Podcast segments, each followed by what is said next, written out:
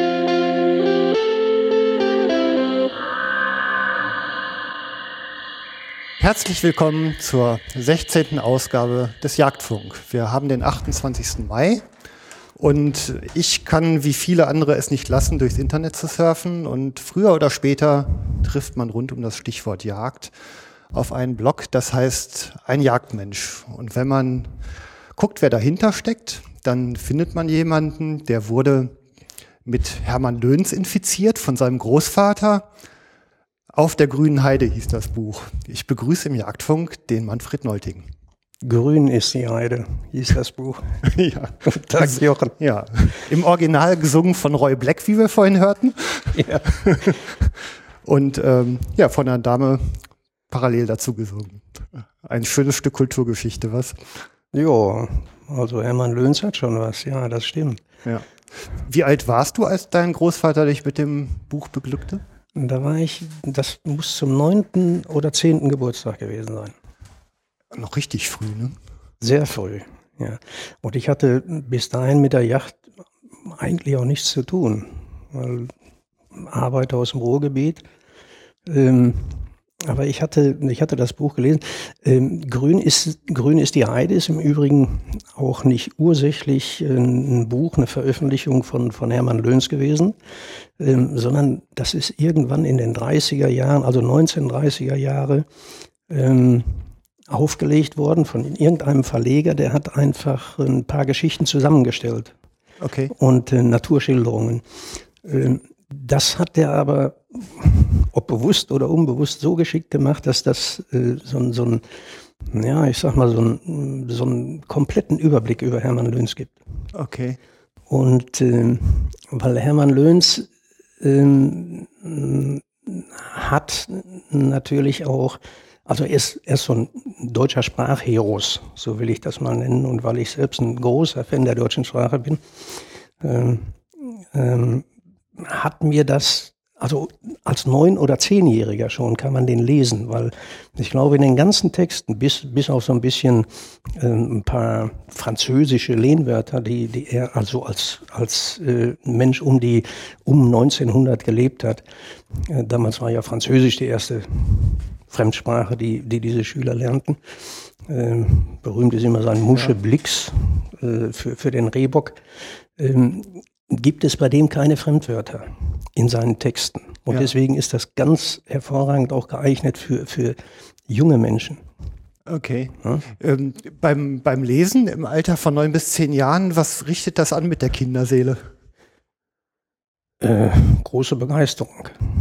Ähm. Wir waren, wir waren als Kinder, äh, das muss man dazu sagen, auch sehr viel mehr draußen als die heutigen Kinder.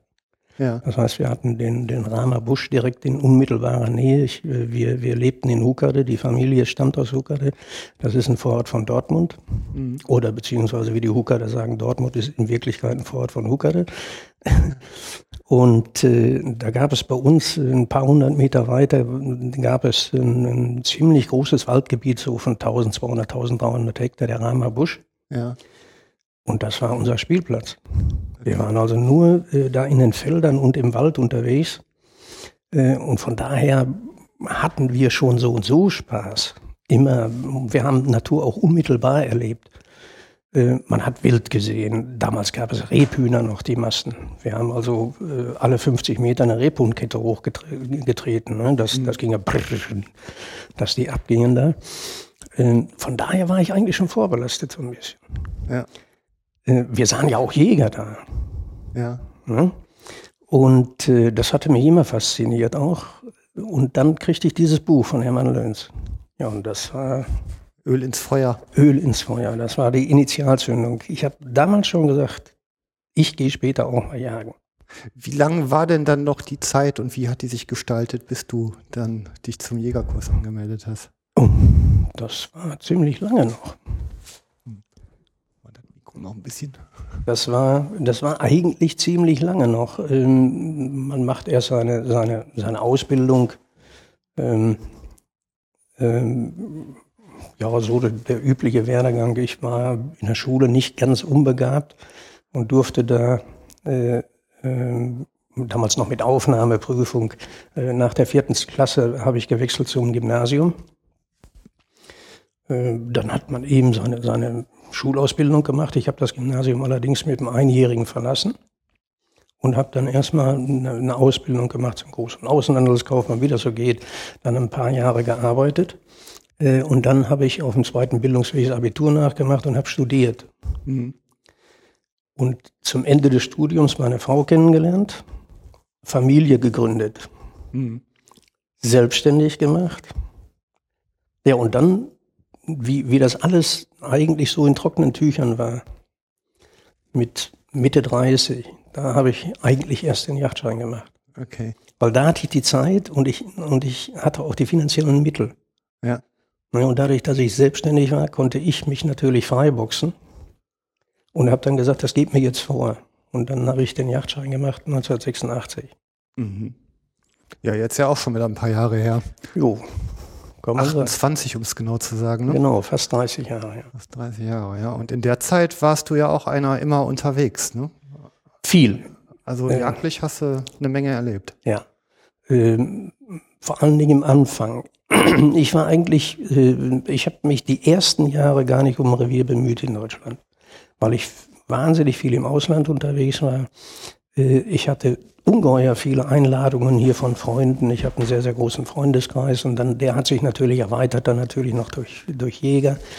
Ähm, ich, äh, ja, über viele Kontakte und äh, ja, dann viel Auslandsjachten, Russland, Elche.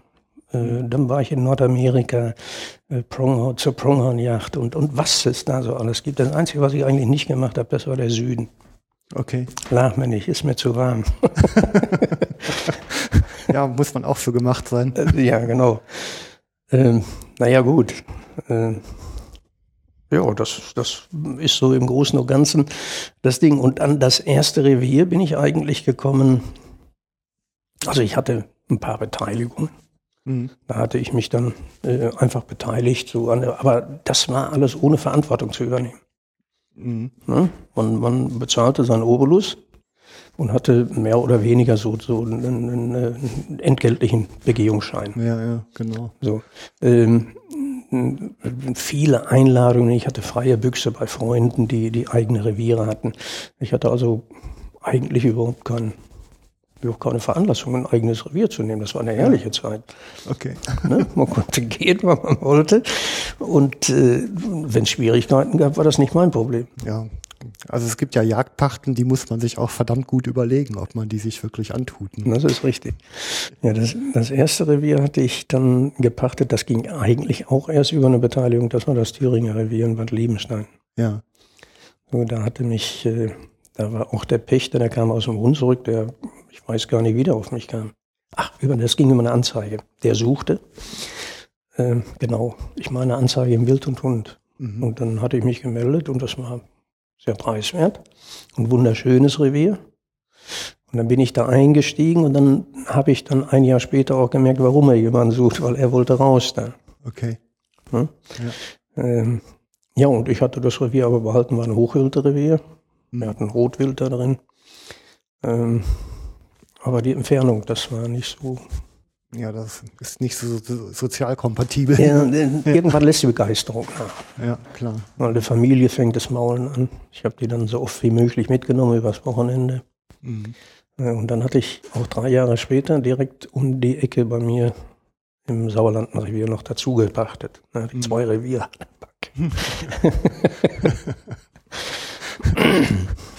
Was der Familie wahrscheinlich auch jetzt nicht so zuträglich war, oder? Ja, das führte dazu, dass, dass das Liebensteiner Revier eigentlich nur von meinen Jachtaufsehern bejagt wurde. Mhm. Ich war zwei oder dreimal, dann hinterher im Jahr war ich da. Aber die machten das sehr, sehr gut. Mhm. Äh, Ich brauchte mich wirklich um nichts zu kümmern, ich brauchte nur zu bezahlen. Interessante Rolle. Ja. Wenn man so durch deinen Blog liest, dann fällt halt auf, ähm, dass du es nicht nur tust, sondern du willst es auch wissen. Und du willst es eigentlich auch nicht nur wissen, sondern du redest auch noch drüber. Ne? ja, das stimmt. Also dieser fachliche Teil, der bewegt dich schon sehr.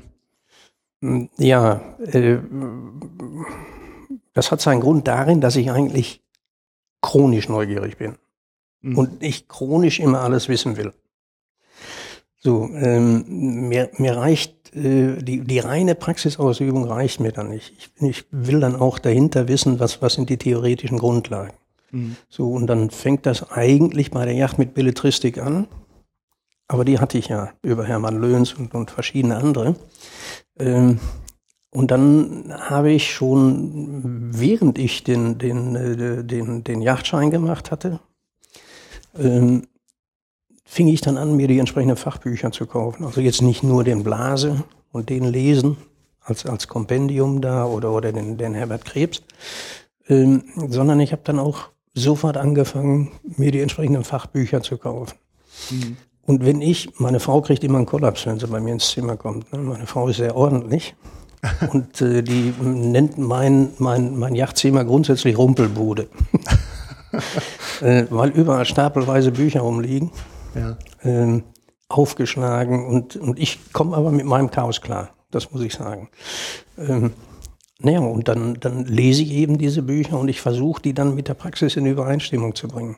Mhm. Und äh, ja, da kann man eine Menge lernen. ja, in der Tat. Und ja, und auch weitergeben. Ne? Ja, und weitergeben, das ist richtig, ja. Also vorbereiten auf diese Sendung war schwierig, muss ich wirklich sagen. Ähm, selten so schwierig gewesen, weil du ähm, auch jemand bist, der gerne die Tellerränder äh, durchbricht und die Themen miteinander verknüpft. Ne? Und ähm, ich sag mal, Thema heute, ich habe es noch gar nicht gesagt, ist Jagdmensch, weil so heißt dein Blog. Und ähm, das ist ein Begriff, um den herum wir uns jetzt mal einfach versuchen zu unterhalten. Ne? Wie kamst du denn überhaupt auf diesen Begriff? Ähm, Das war ganz einfach. Ich hatte äh, das in irgendeinem Buch, ich weiß nicht mehr in welchem Buch, Ähm, das war so ein, auch Jagdbelletristik. Da hat jemand äh, äh, sehr schöne Geschichten, so eigene Erlebnisse, Jagderlebnisse geschrieben. Ich kenne den Autor nicht mehr. Ich, kann, ich weiß es nicht mehr. Steht bei mir sicher irgendwo in der Bibliothek noch. Mhm. Ähm, und der hatte diesen Begriff verwendet. Jagdmensch. Und der gefiel mir wirklich gut, weil ähm, ich sofort gemerkt habe, wie ich reagiert habe. Also für mich war das klar, okay, ich bin ein Jagdmensch. Mhm. Äh, wenn man diesen Begriff aber mal nach außen trägt, äh, dann stößt man immer auf Verwunderung. Immer. Okay. Weil, weil niemand den Menschen mit der Jagd, jedenfalls heute nicht mehr, in Verbindung bringt. Mhm. So, wenn man, wenn, wenn, die Leute haben überhaupt nichts dagegen, wenn Löwen jagen, Wölfe jagen, da freuen die sich. Die freuen sich im Bein ab. Äh, komischerweise ist es immer die Aversion, die wir haben, immer gegen die menschliche Jagd. Okay. Immer. Ähm, und das ist auch so ein bisschen Provokation, bewusste Provokation. Dass ich sage, okay, Jagdmensch. Und äh, das wirkt auch so. Das wirkt auch so. Also wenn ich beispielsweise mit, mit, ja, ich will jetzt nicht sagen Jagdgegnern, aber mit Leuten, die, die der Yacht eher kritisch bis sehr kritisch gegenüberstehen, die stoßen sich regelmäßig an diesem Begriff. Wahnsinn. Ja, es ist wirklich wahr. Also eigentlich ein ganz schöner Punkt, mal einzusteigen. Ähm, du eigentlich beginnt Jagd ja ganz früh, also es war ja die, also neben dem Sammeln eigentlich die Ernährungsgrundlage des Menschen über Hunderttausende von Jahren. Ja, äh, deswegen wundert einen das eigentlich, ähm, weil ohne die Jagd, ohne, ohne die damit zusammenhängende hochwertige Nahrung, nämlich Fleischnahrung, ähm, da ist sich die Wissenschaft eigentlich nach heutigem Stand einig hätte es überhaupt diesen Entwicklungsschub bei Menschen nicht gegeben. Übrigens gestern zu dem Thema, hochinteressant, äh, dieser Professor Lesch, mhm. kennt ja jeder. Ich nicht, muss er nochmal Prof erzählen. Professor Lesch ist ein, ist ein Wissenschaftler, äh, ich meine von, von, der, von, von der Fachrichtung her äh, Physiker, ja. der immer hochinteressante Sendungen im, im Fernsehen macht, immer nur so eine halbe Stunde oder so, äh, das heißt dann Lessstunde oder sowas, zu verschiedenen Themen. Der Mann ist hochkompetent äh, und vor allen Dingen kann der, kann der äh, Wissensinhalte ungeheuer gut rüberbringen. Und gestern war eine Sendung eben über Fleischkonsum. Ja. Und was den, was den Lesch so auszeichnet, ist, dass der dass der in die Dinge eintaucht, äh, aber nicht versucht, äh, in irgendeine Richtung irgendetwas zu schieben, äh, seine Interessen zu verfolgen, sondern ähm, er beschreibt ganz einfach, äh, ganz nüchtern, wie die wissenschaftlichen Daten sind, unter anderem auch die Menschheitsentwicklung. Mhm. Ja, ähm, er hat das eigentlich ganz gut äh, äh, so mit, mit, mit ein paar Grafiken und so weiter. Ähm, äh, also eindeutig ist die Wissenschaft, und zwar alle durchgehend, jeder ernsthafte Wissenschaftler sagt, den Menschen, den heutigen Menschen würde es nicht in dieser Form geben, ohne die Möglichkeit, an hochwertige Proteine zu kommen und das Gleiche ging einher mit der, mit der Aufbereitung durch Feuer. Mhm. Seit ungefähr zwei Millionen Jahren ähm, beherrscht der Mensch das Feuer. Das weiß man mittlerweile durch, durch äh, fossile Funde und so weiter, dass man Feuerplätze gefunden hat. Mhm. Ähm, ungefähr zwei Millionen Jahre, das, also so lange ist das schon, ja. Ähm, und es ist so, äh, dass aufbereitete, gekochte oder gebratene Nahrung bewirkt eben äh, Veränderungen im, im Gefüge dieser Nahrung. Das heißt, bei, bei pflanzlicher Nahrung werden sehr viel mehr, äh, äh die, die langkettigen äh, äh, Kohlehydrate werden, werden aufgespalten durch die Erhitzung, zum Beispiel bei Kartoffeln, ähm, äh, in, in sehr viel besser aufzunehmende äh, ja, Zuckermoleküle und, und, und. Und bei Fleisch ist das ähnlich. Ähm, durch das Erhitzen, durchs Braten oder durchs Kochen ähm, wird, werden die Nährstoffe viel, viel besser verfügbar gemacht. Mhm. Äh, das ist an Tierversuchen, äh, ist das äh, nachgewiesen worden. Ähm, und dadurch wurde, wurde es möglich, dass Verdauungstrakte zum Beispiel, die bei, bei Pflanzenfressern sehr, sehr groß sind, wir kennen das bei Pferden, bei Kühen und so weiter, ähm, dass das reduziert werden konnte. Das heißt, die, die, die Energie, die aufgewandt werden musste, um Nahrung überhaupt aufzuschließen und zu verdauen, wurde auf ein Minimum reduziert. Und dadurch waren äh, diese ersten Hominiden in der Lage, tatsächlich ins Gehirn zu investieren. Okay. So, das hat Lesch gestern also wirklich hochinteressant rübergebracht. Ähm, Das heißt also im Klartext, es ist eigentlich verwunderlich, dass wir Spezies intern ähm, solche Aversionen gegen die Yacht äh, äh, erleben. Ja? Ähm, wobei ich immer wieder sagen muss, Jagdfeindlichkeit, das ist so mein, mein Begriff, ist eigentlich ein Wohnstallsproblem. Ja, ein Wohnstand. Also das ist, man begegnet eigentlich Jagdfeinden nie in irgendwelchen ursprünglichen Kulturen, ganz im Gegenteil. Also ich sag mal, zunächst mal ist es ja Wasser auf die Mühlen der Grillfreunde, ne? Ja, das stimmt schon mal. Das, das ist schon mal ganz gut. Und ich, ich meine, wie so oft im Leben sind die Wahrheiten ja in der Mitte. Also es ist ja kein Plädoyer, sich ausschließlich von Fleisch zu ernähren. Nein, Es geht eigentlich darum, einen vernünftigen Mittelweg zu finden. richtig. Und ähm, man kann diese Dinge ja aus ganz unterschiedlichen Perspektiven angehen. Also Gehirnentwicklung ist sicherlich einer davon. Ähm, ich finde im Moment zum Beispiel extrem wichtig das Thema Artenvielfalt. Was ja in den letzten Jahrzehnten enorm gelitten hat. Ja, Und ich meine, dann ist ja eigentlich auch auf den ersten Blick klar, dass Grünland eine sehr viel größere Artenvielfalt beherbergt als ein monokulturell bewirtschafteter Acker. Ja, und ähm, auch da ist es ja eigentlich so, dass man ein vernünftiges Gleichgewicht halt irgendwie finden sollte. ja, das ist richtig. Gleichgewicht ist immer gut. Ja, Maß irgendwo den Schieber in die Mitte halt stellen, Ja. ne, da wo er vernünftig justiert ist. Um das, um das klar zu machen, wenn, wenn sich jemand vegetarisch ernähren möchte, äh, was sollte ich dagegen haben? Ich habe da überhaupt kein Problem mit. Weil das muss jeder für sich selbst entscheiden. Ich habe was dagegen, wenn jemand, jemand, jemand anderem unbedingt seine Meinung aufdiktieren will. Und das erlebt man leider Gottes äh, äh, oft so aus, aus dieser ja, militant-veganen Szene. Kommen wir vielleicht später Ja. nochmal drauf. Lass uns mal einfach ein bisschen die Geschichte nochmal aufspannen. Okay. Ähm, also Grillen und Jagen haben wir gelernt in der Menschheitsgeschichte und dann gab es ja irgendwann mal einen Zeitpunkt, da hat irgendjemand mal gemerkt, wenn man Samen in Erde steckt und Wasser drauf tut, kommt eine Frucht dabei raus. Ja. Ähm, das war eine Geschichte, die ich glaube in der Jungsteinzeit. In der Jungsteinzeit, so vor circa 12.000 Jahren, so im fruchtbaren Halbmond, in diesem Gebiet Südosttürkei, heutiger Irak, Ja. ähm, das weiß man mittlerweile und das ist ziemlich gesichert. Da ist das entstanden. Ähm, es ist, ja, es, war, es waren ein Volk, mehrere Völker, wir wissen es nicht. Äh, aber äh, es ist genau in diesem Gebiet entstanden und zwar flächendeckend. Da wurden auch die ersten Tiere domestiziert, Ziegen, Schafe. Ähm, und äh, es ist komischerweise für 2000 Jahre, so sieht das heute aus, auf, die, auf diesen Bereich ja, begrenzt geblieben. Das heißt, die haben sich nicht ausgebreitet mit ihrer Kultur, mit ihrer Wirtschaftsweise.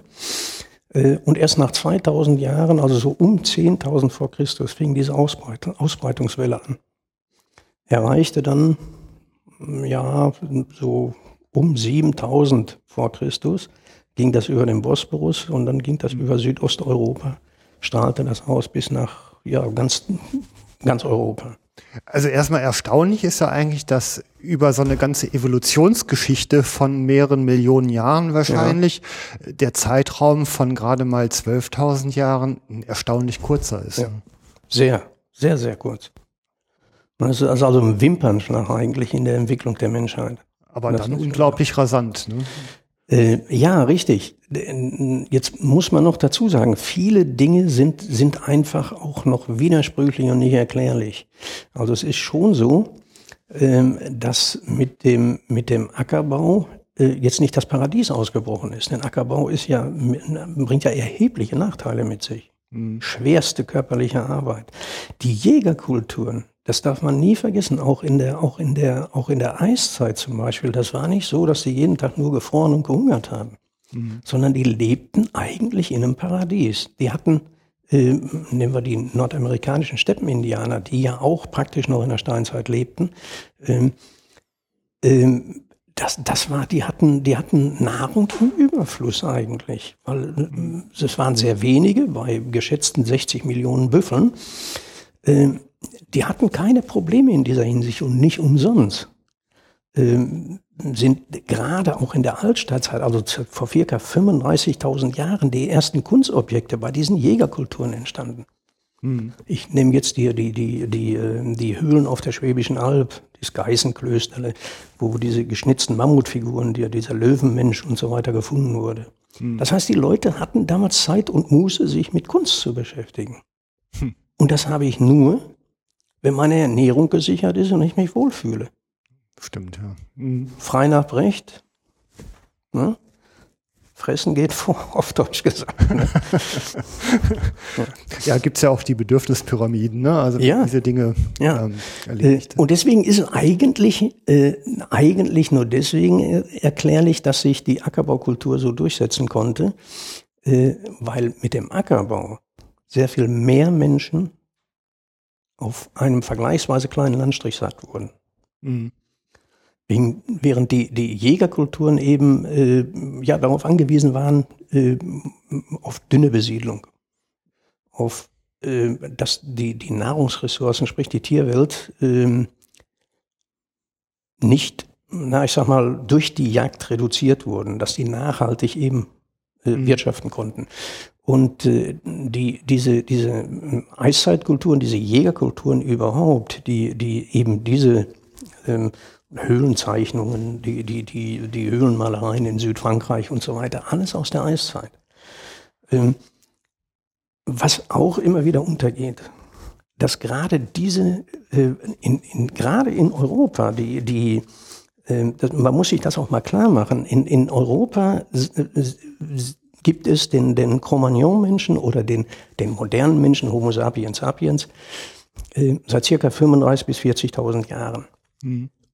Und der Homo sapiens hat seitdem eigentlich diese Jägerkultur aufrechterhalten. Man, man macht sich da heute kaum Gedanken darüber, dass man sagt, oh, das ist 35.000 Jahre, das ist 25.000 Jahre alt. Und dann gibt es Höhlenmalereien aus diesen 10.000 Jahren. Das heißt also, da hat sich eine Kultur erhalten über 40.000 Jahre. Mhm. Auf dem gleichen Level hat sich nur in Bezug auf, auf, ähm, ja, auf Kleinigkeiten in Nuancen verbessert dadurch, dass Pfeil und Bogen dann erfunden wurden, wo vorher nur der, der Speer oder der, der, der Schneiderspeer, der Lattel äh, äh, gebräuchlich waren. Das heißt, eine Kultur über 40.000 Jahre erhalten. Unsere Kultur, kulturelle Entwicklung, die, die wir eigentlich so als Geschichte empfinden, hier in Europa ist gerade mal 2000 Jahre alt oder vielleicht ein bisschen darüber. Das muss man sich mal vorstellen. Diese, diese Relation muss man sich mal deutlich machen. Ja. Das heißt, die Jägerkulturen äh, müssten eigentlich von der Langlebigkeit her, müssten die über unsere heutige Kultur lachen. Ja. Kommt erstmal zu uns hin, sagen die. Ne? Ja, ja. ja, es ist so. Das ist eine Lebensweise, die, die sich ungeheuer lange gehalten hat. Ja, und wie es aussieht, auch noch ein bisschen halten wird. Ne? Also wenn sie sich intern natürlich auch immer sehr verändert und ja. die äh, die Gründe und Umstände und Sinnhaftigkeit sich halt irgendwie verändert natürlich in, ja. den, in den gesellschaftlichen Umständen. Und ja gut, da arbeiten wir dran. Da arbeiten wir dran. Ne? Ähm, jetzt ist ja eins der Phänomene, die bei der Ausbreitung der Vieh- und Landwirtschaft ähm, zu beobachten ist, dass da keine genetische Vermischung miteinander stattgefunden hat. Also diese hm. Türkisch-syrischen, irakischen Völker, diese Genstämme, die sind wohl dann im Umfeld nicht mehr wiederzufinden. Ja, die sind äh, zumindest äh, ähm, die die äh, das war die große, das war eigentlich die große ähm, Überraschung, die man äh, mit der mit der mit der Gentechnik war man imstande ähm, jetzt mal nicht nur aufgrund von kulturellen Artefakten, sondern auch tatsächlich aus körperlichen Merkmalen, sprich aus aus den Genmustern, mal Verwandtschaftsverhältnisse herzustellen. Mhm. Ähm, da gibt es ein, ein hochinteressantes Forschungsprojekt. äh, Der Professor Burger von der Uni Mainz, der ist seit Jahren erforscht er diese Dinge Okay. äh, mit einer Riesentruppe, internationalen Truppe. Ähm, die haben äh, von fossilen äh, Skeletten, die gefunden wurden, ähm, haben die Genproben nehmen können und haben dadurch dann auch genetische Verwandtschaften nachweisen können. Und da stellte sich raus, dass diese frühen Bauerkulturen, die über den Südosten nach Europa kamen, mit den, den Eiszeitjägern ganz klar natürlich nicht verwandt waren, aber dass später auch ähm, die, die, die ehemaligen Eiszeitjäger sich eben in diesen Bauerkulturen nicht wiedergefunden haben, also genetisch zumindest. Ähm, Und das ist noch ein Rätsel. Das heißt, die Forscher, die wissen noch nicht genau, wie sie das einzuordnen haben. Das wird sich sicher mit neuen Funden innerhalb der nächsten 15 Jahre wird es da neue, ähm, äh, wird es da neue äh, Forschungsergebnisse geben. Ähm, aber da hat auch keine, keine, also keine genetische Vermischung stattgefunden, sondern die sind anscheinend alle an den, an den Rand gedrängt worden ähm, durch, durch diese, ähm, durch diese Ackerbaukulturen, ne?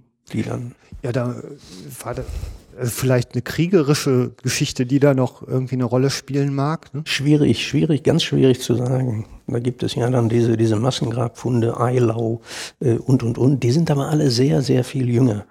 Also um 3000, 3500 vor Christus.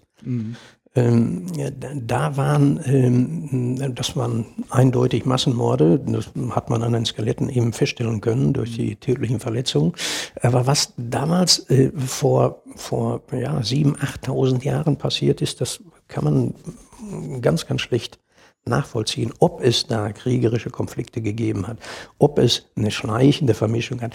Äh, Es, es gibt durchaus schon Spuren, genetische Spuren, äh, aber, aber eben nicht so, wie man das hätte erwarten können. hm? Okay. Also was äh, eines dieser Dinge, die jetzt mit Genetik auch noch zu tun haben, ist ein Thema, das mit Jagd erstmal gar nichts zu tun hat. und das Eigentlich ist ähm, Milchtoleranz, Laktoseintoleranz. Ähm, also diese Laktoseintoleranz äh, gehört zu den Dingen, die man genetisch ja sehr schön nachweisen kann, die aber auch noch in relativ weiten Teilen der Weltbevölkerung ja auch noch wiederzufinden ist. Ja, eben nicht. Eben nicht. Das ist ja das ganz Erstaunliche. Ähm, Laktoseintoleranz findet man eigentlich, äh, ja, doch die Intoleranz, die Laktoseintoleranz, die Milchunverträglichkeit bei Erwachsenen ist eigentlich weltweit verbreitet. Die Laktosetoleranz hat sich erst in Europa entwickelt. Okay. Ähm, das heißt, der, der menschliche Organismus ähm, verliert nach drei, vier Jahren, so lang war, war früher eigentlich so die übliche Stillzeit, ähm, nach drei, vier Jahren verliert der, verliert der Mensch normalerweise die Fähigkeit, Rohmilch zu verdauen. Das heißt, der Körper stellt die Produktion von Enzymen, die dazu nötig sind, stellt er ein. Okay. Und erwachsene Menschen ähm, werden dann, man nennt das milchunverträglich oder laktoseunverträglich. Also äh, Laktose ist ein Bestandteil der Milch, das ist der, dieser berühmte Milchzucker. Ja. Und der kann nicht mehr aufgespalten werden. Also eigentlich ist doch so, dass der Säugling erstmal die, die, die durch die Muttermilch die Davon ernährt wird. Ausspaltung Und hat. Säuglinge bis zum dritten, vierten Lebensjahr äh, produzieren diese Enzyme auch noch bei allen Völkern der Welt. ja bei allen Völkern der Welt. Äh, aber wie gesagt, der Normalfall beim Menschen ist, nach, nach vier, maximal fünf Jahren wird die Produktion dieser Enzyme eingestellt und dann verträgt man keine Rohmilch mehr. ja okay So. Ähm, das kommt dann zu Übelkeit, zu äh, Durchfällen. Äh, also man wird richtig krank davon. okay Und deswegen trinkt man das Zeug nicht mehr. Ähm, deswegen sind sämtliche, sämtliche Nomadenkulturen und Viehzüchterkulturen in Afrika, in Asien und so weiter, die sind so gut wie alle laktoseintolerant. Äh, Lak laktoseintolerant. ja Die können Milch, Rohmilch nicht verdauen, sondern die muss weiterverarbeitet werden in Joghurt, Kefir, in, in Käse und so weiter. Ähm, wir Europäer sind die Einzigen, die das können. Und Interessanterweise, je weiter man nach Norden kommt, nach Nordwesten, äh, desto höher ist der Anteil der Bevölkerung, der laktosetolerant ist, als Erwachsene. Okay. Das liegt äh, in Skandinavien und äh, in Großbritannien zum Beispiel, Irland, Schottland, liegt diese, diese Toleranz bei über 90 Prozent der Bevölkerung. Bei uns ist es ein bisschen niedriger. Und je weiter man nach Süden kommt, desto weniger wird das. Und äh, dieses, dieses Forscherteam, von dem ich gesprochen habe, die haben herausgefunden, dass diese Laktosetoleranz sich im Bereich des heutigen Plattensees ausgebildet hat, bei einem Bevölkerungsstamm Ja. durch eine, durch eine zufällige Mutation. Und dadurch waren natürlich diese Leute, äh, hatten einen ganz erheblichen Ernährungsvorteil gegenüber denen, die laktoseintolerant sind. Ja. Man nimmt an, dass sie deswegen ähm, ja, sich genetisch so stark vermehren, also die, über die reine Kopfstärke, über die Zusatzstärke, über die, die äh, Zuwachsraten. Ähm, und diese, äh, diese Fähigkeit, eben Milchzucker zu verdauen, auch als Erwachsener, ist dann, hat sich dann deutlich weiter verbreitet. Aber eben nach Nordwesten, nach Europa. Jetzt ist man ja eigentlich ähm, mit dieser, äh, also ich sag mal, Vieh- und Landwirtschaft in Kombination mit der Fähigkeit, Laktose äh, verwerten zu können, Ja. in eine Lebenssituation geraten, in der Jagd nicht mehr dem unmittelbaren Lebensunterhalt diente. Also man könnte sie ja eigentlich auch verzichtbar machen. Ähm, Das, das war wohl auch der Fall. Also man, man hat in, in diesen alten Siedlungen, die man, die man, äh, die man da ausgräbt äh, und und und, da findet man ja viel ähm, oder zumindest äh, teilweise auch die Hinterlassenschaften dieser Menschen. Das heißt äh, Küchenmulden oder so, in die Abfälle reingeworfen wurden. Da findet man aus dieser Zeit zu fast 100 Prozent ähm, nur Knochen von, von Haustieren, domestizierten Tieren. Ja. Ähm, und ganz verschwindend wenig Wild. Das heißt also, diese Kultur, diese Ackerbaukultur hat zumindest in dieser Übergangszeit, ähm, äh, ist nach dem heutigen Stand der Erkenntnisse relativ wenig gejagt worden. Mhm. Ähm, sondern man hat zu fast 100 Prozent eben Tiere geschlachtet. Man hat sie nicht mehr gejagt, sondern hat auf seine Haustiere zurückgegriffen. Okay. Ähm, die Jagd eigentlich ist äh, in, der, in der heutigen Form mit, den, mit der indogermanischen Besiedlung wieder zurückgekommen. Mhm.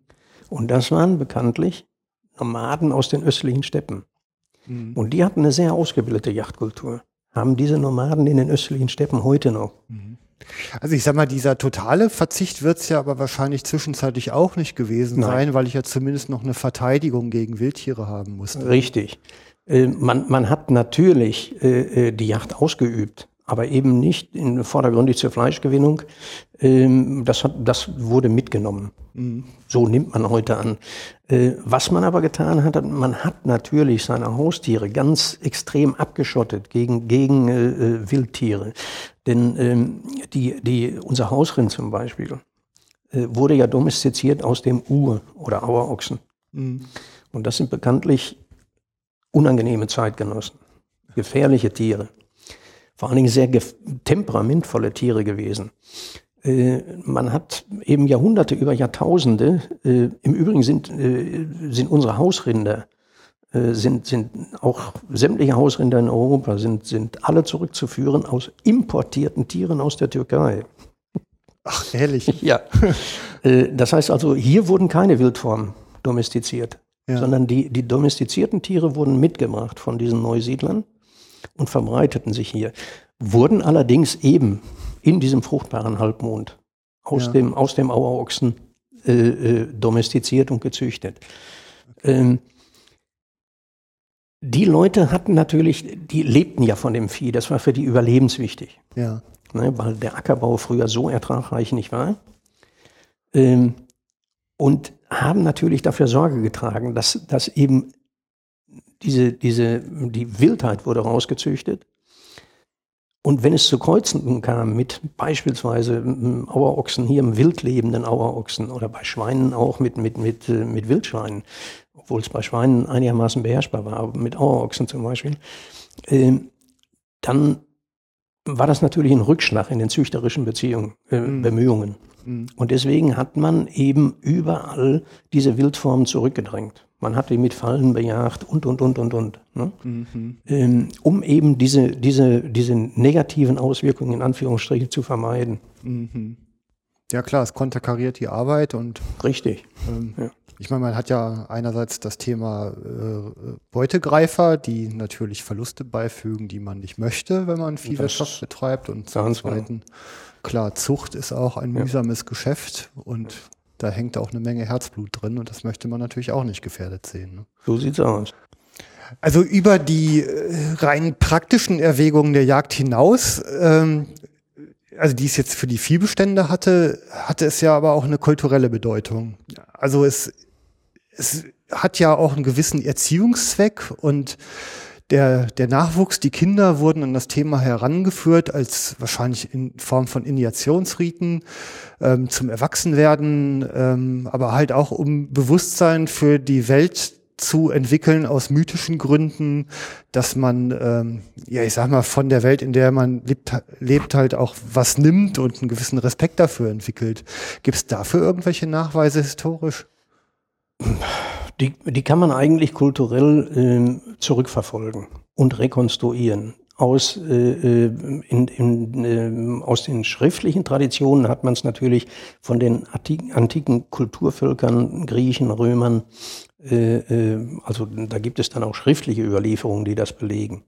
Ja. Ähm, es gibt ja nicht umsonst äh, bei den Griechen, bei den Römern, bei, bei so gut wie allen europäischen indogermanischen Völkern ähm, gibt es äh, Jagdgöttinnen, Jagdgötter. Mhm. Ähm, äh, bei denen hat also die Jagd einen sehr, sehr äh, äh, wichtigen Teil des kulturellen Lebens eingenommen. Mhm.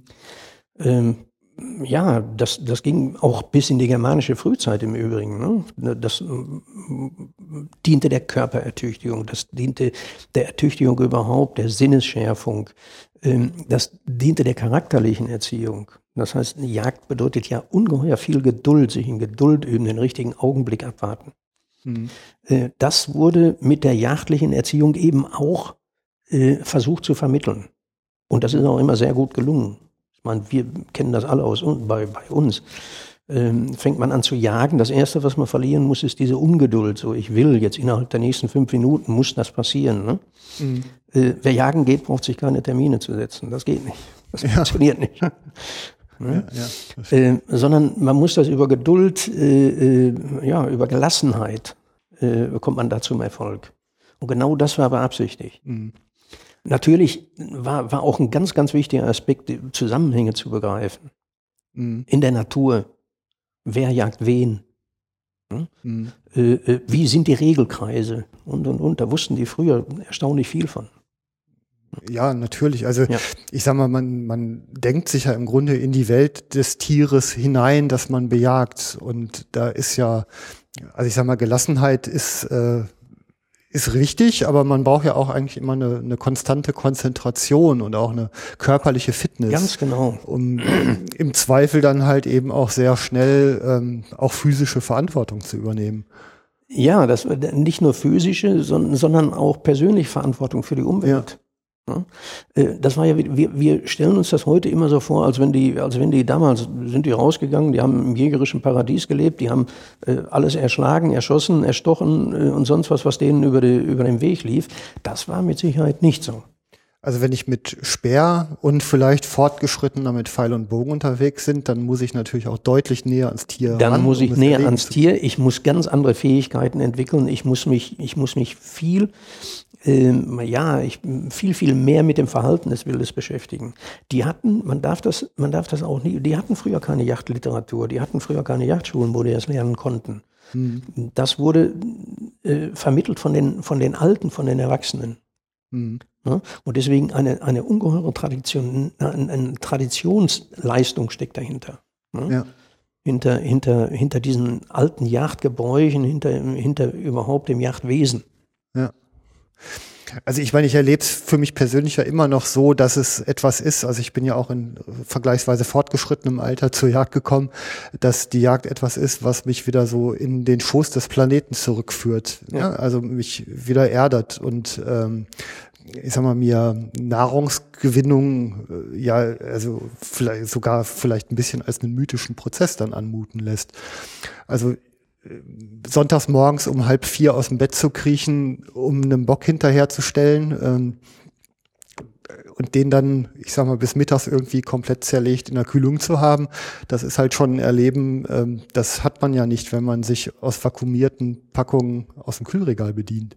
Nee, das ist, äh, vor allen Dingen ist das auch eine, eine äh, ja, ich sag mal, eine eine Verhaltensweise, die mir nur von Jägern bekannt ist. ja, niemand macht so einen Quatsch. Nein, kein anderer macht so einen Quatsch. Aber komischerweise, sobald sich einer, sobald sich jemand der, der, äh, mit der Jagd be beschäftigt hat, äh, das ist ganz komisch, gerade bei Jungjägern. Ne? Die, die, äh, ich habe es ja bei mir gesehen. Ich wär, früher, bevor ich den Jagdschein hatte, wäre ich im Leben nicht auf die Idee gekommen, um drei Uhr morgens aus der, aus der Kiste zu krauchen.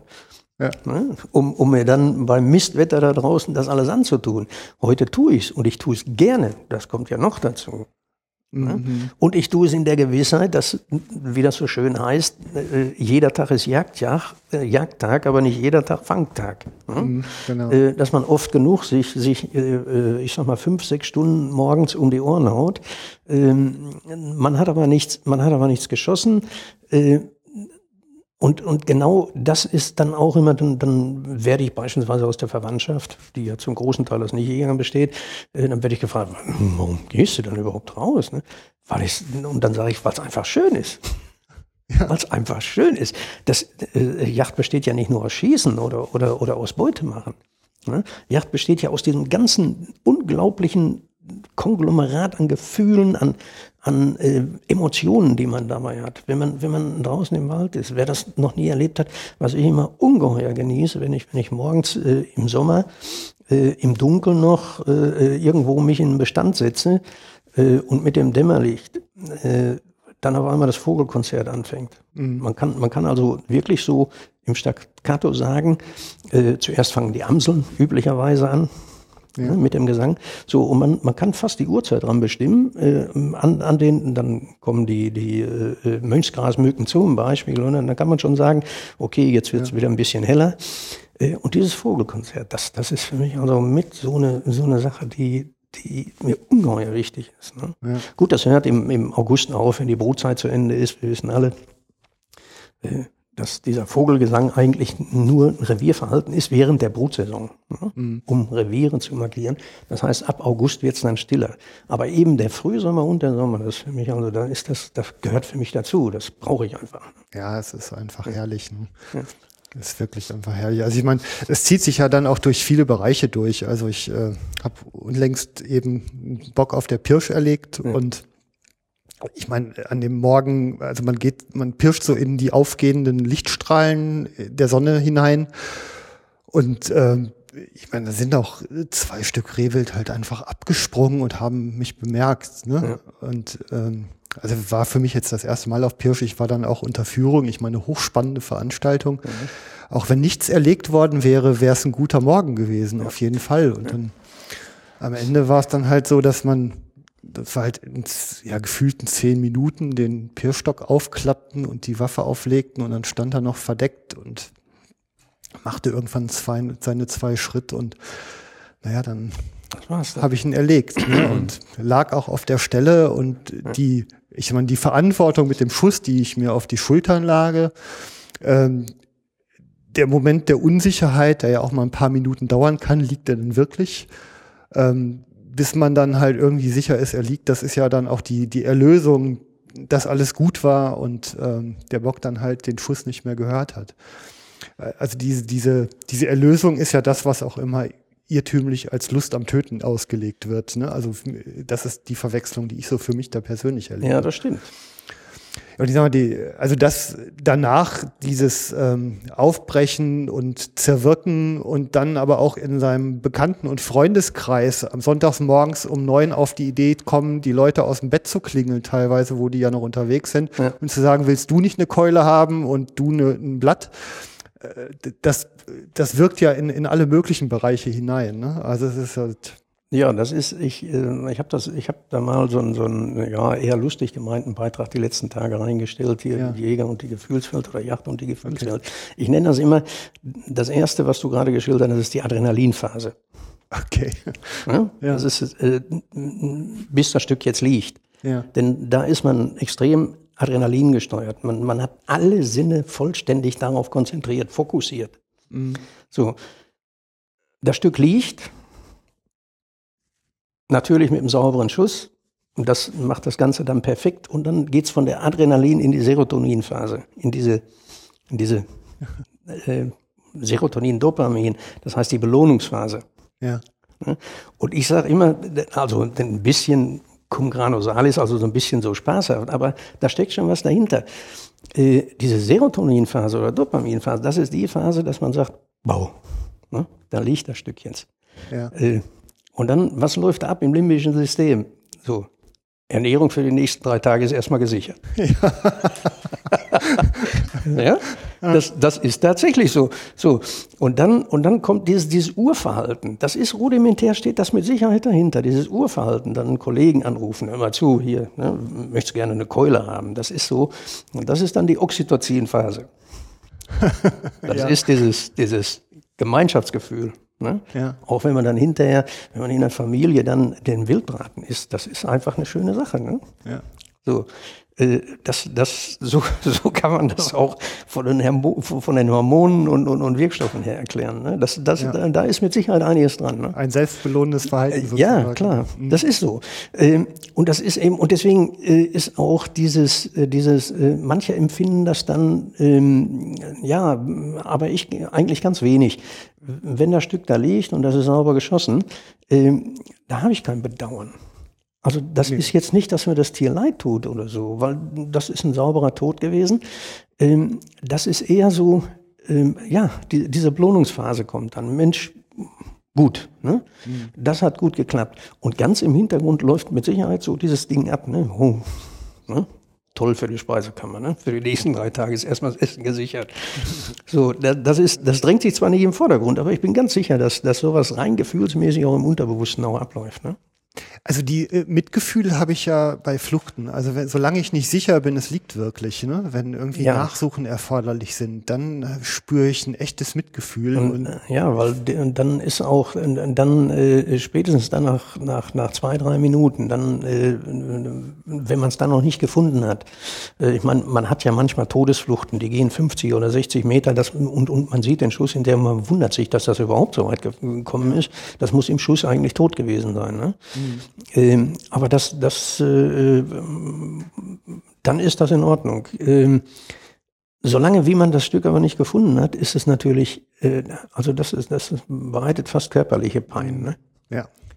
Äh, dann, dann, dann wird man vollständig wahnsinnig. Und deswegen, äh, ich habe früher auch Nachsuchen gemacht zum Beispiel. Ähm, dann die, die, also die, die Schützen, vor allen Dingen, wenn das dann spät abends war, man musste die Nacht abwarten. Ich hatte also einen Freund, der ist leider schon tot, äh, Hermann Ummelmann, wir sagten immer Ummel Hermelmann. Und er schoss bei mir in Thüringen, schoss der einen Bock.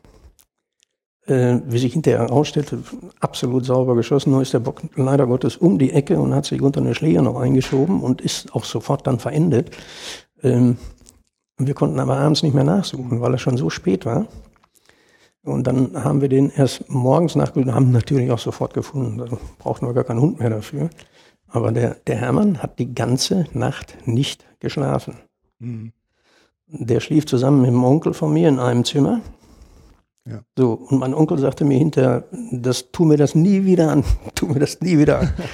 Ich bin die, ich habe die ganze Nacht kein Auge zugetan. Der ist immer am Bett hin und her gerannt, hin und her, hin und her, hin und her. Der hat kein Auge zugetan. Ja. Das ist Folter.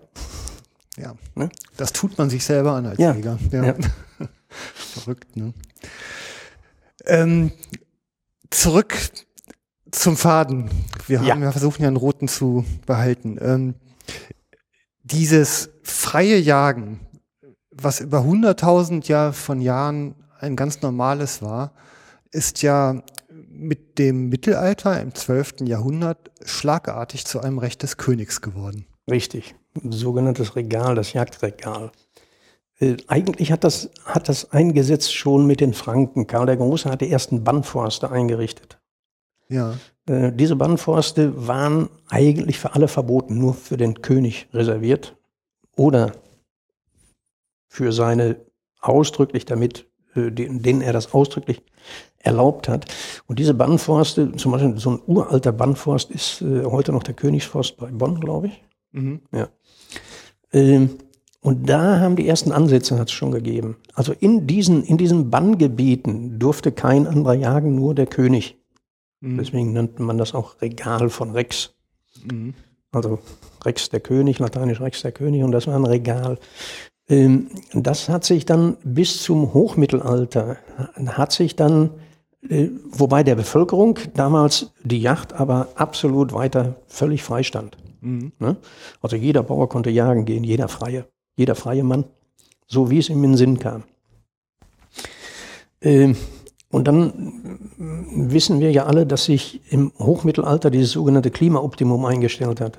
Das heißt, die, die, die, die äh, landwirtschaftlichen Erträge, äh, die Viehzuchterträge und so weiter äh, sind überdurchschnittlich gewesen.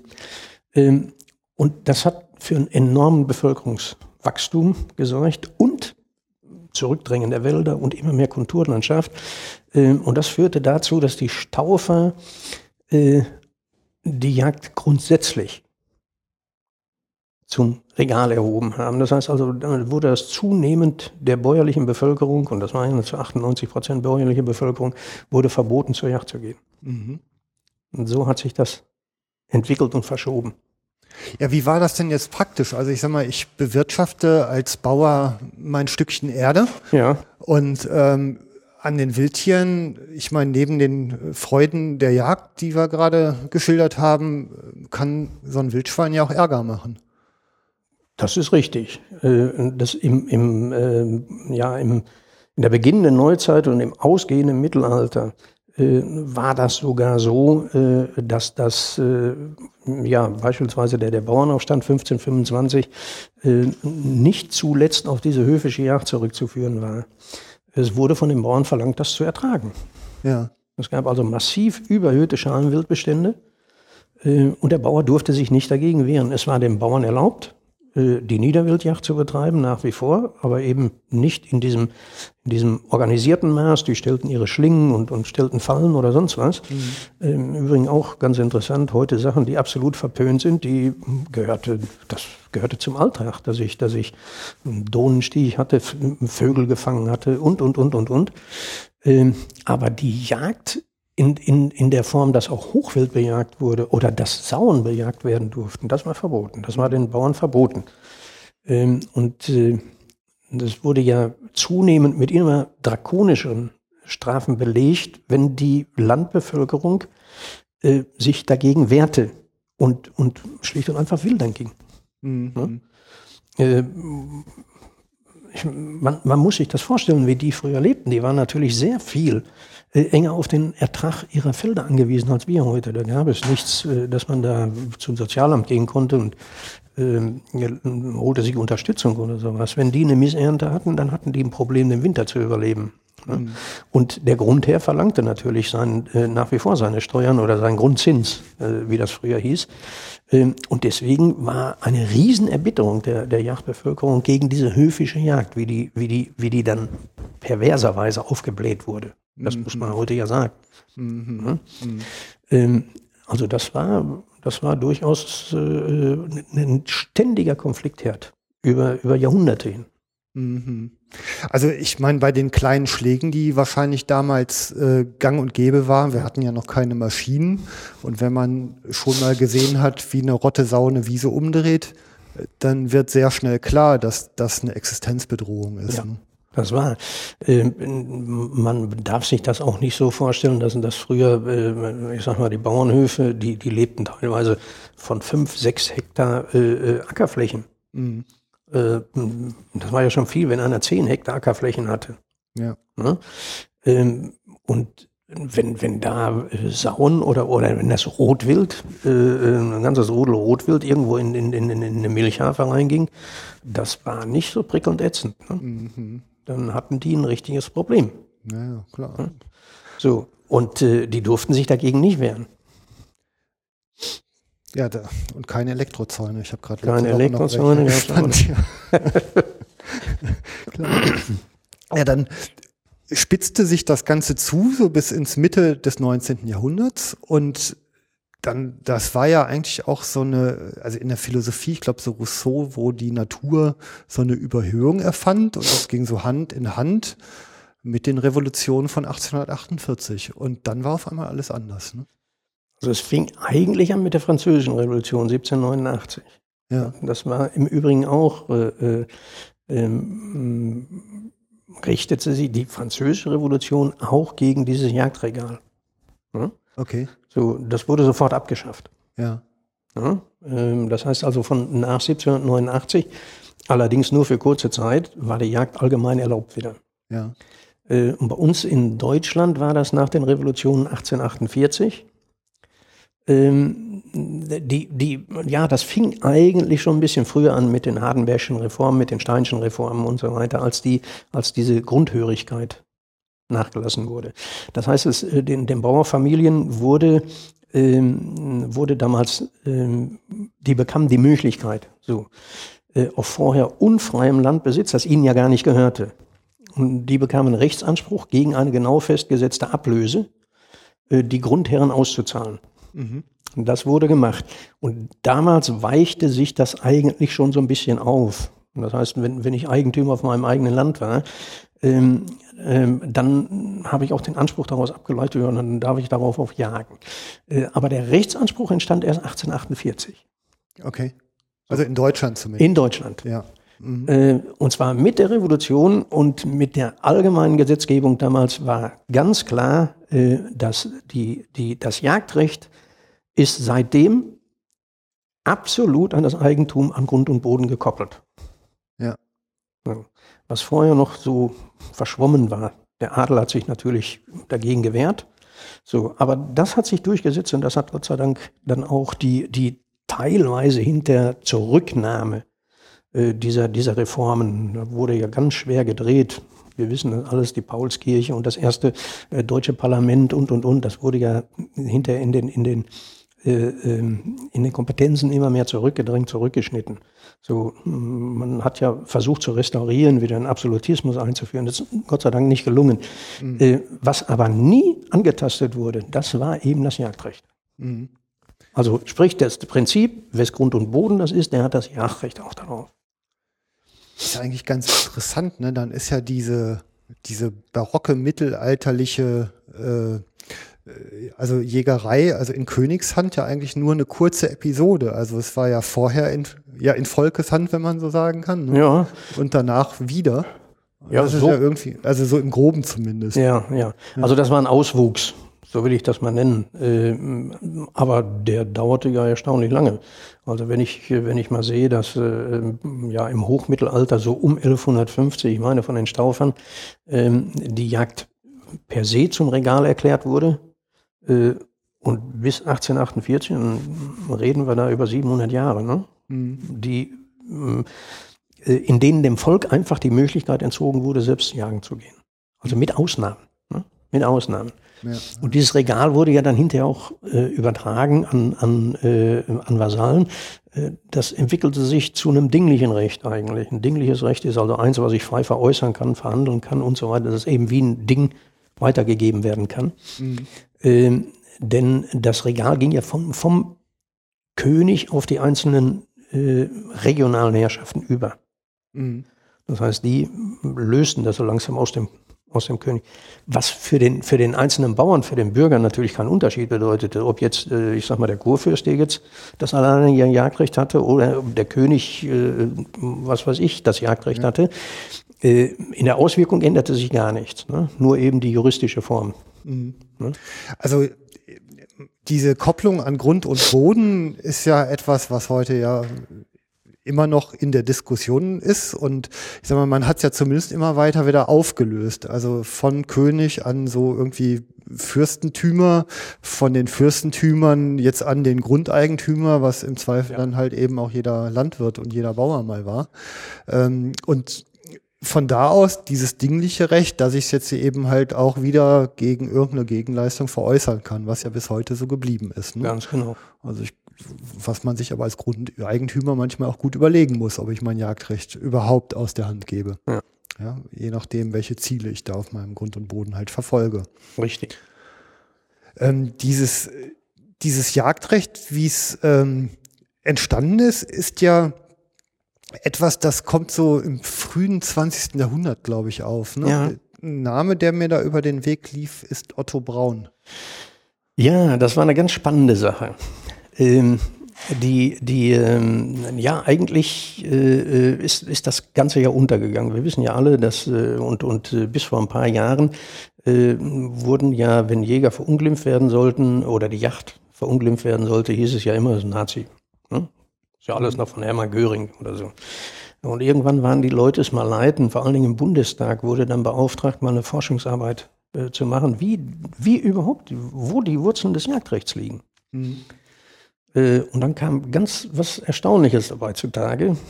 Äh, nämlich, ähm, ich sag mal so, die, die, die ersten Jagdgesetze wurden ja ähm, erlassen so nach der Revolution im Zuge der, der Restitution äh, äh, schon von den Preußen und so weiter, von den einzelnen Gebietskörperschaften, von, von den Staaten, die sich damals gebildet hatten im 19. Jahrhundert. Ähm, das war aber alles nicht einheitlich sondern das wurde hier so gehandelt, wurde so behandelt. Äh, Aber es gab die ersten Regularien, sagen wir mal. Äh, Zwar nicht so ausgefeilt, wie das heute ist. Äh, Und dann eben irgendwann mal, und das wurde als unbefriedigend empfunden, weil das mm, schleppte sich so über die Jahrhundertwende, also um 1900. ähm, äh, Und in den 20er Jahren, äh, also nach dem Ersten Weltkrieg, äh, hat dann der, der Ministerpräsident von Preußen damals, Otto Braun, selbst ein hochbegeisterter und hoch äh, ambitionierter Jäger und äh, der hat gesagt, also wir müssen das ändern äh, und hat dann und hat dann eben seine seine Beamtenschaft aufgefordert, die zuständige Beamtenschaft aufgefordert, eben ein Jagdrecht auszuarbeiten. Äh, was auch ganz witzig ist, ähm, 1920 kam es ja äh, nach dem Ersten Weltkrieg zur Gründung des rumänischen Staates. Ja. Und der rumänische Staat, wie das zustande gekommen ist, das ist mir allerdings bis heute noch fern, aber es ist wohl so. Ähm, in Rumänien wurde das erste äh, wirklich moderne Jagdrecht geschaffen, also so wie wir es heute kennen. Und das war auch die Grundlage für die Beamten von Otto Braun. Die haben also das herangezogen und haben da ganz, ganz große Anleihen gemacht. Äh, Und Otto Braun hat dann äh, dieses Jagdrecht ausarbeiten lassen. Ja. Und zwar auf Reichsebene sollte das eben ein Reichsjagdgesetz werden. Ähm, und dann kam es, äh, wie wir alle wissen, eben zur, zur, ähm, zu der unseligen Machtergreifung durch, äh, äh, durch unsere braunen Freunde. Ähm, und da war das Reichsjagdgesetz aber noch nicht verabschiedet. Okay. Ne? Stand aber schon eigentlich verabschiedungsreif. Und äh, dann kam es zu diesem berühmten Preußenschlag. Das heißt, Otto Braun musste außer Landes fliehen. Er wurde als Also, Ministerpräsident Man muss abgesetzt, an der Stelle vielleicht noch sagen, Otto Braun war Weitgenosse. war Weidgenosse. Also Ja, Sozialdemokrat. ne? Sozialdemokrat und Weidgenosse. Äh, Weidgenosse. Der Erste. Der Erste. Ich weiß nicht, ob er der Erste war, aber er war, äh, er war äh, ein wirklich ernstzunehmender Ja. Jäger auch. Das, das haben alle seine, seine äh, Zeitgenossen damals gesagt, der, der hochpassioniert war, Mhm.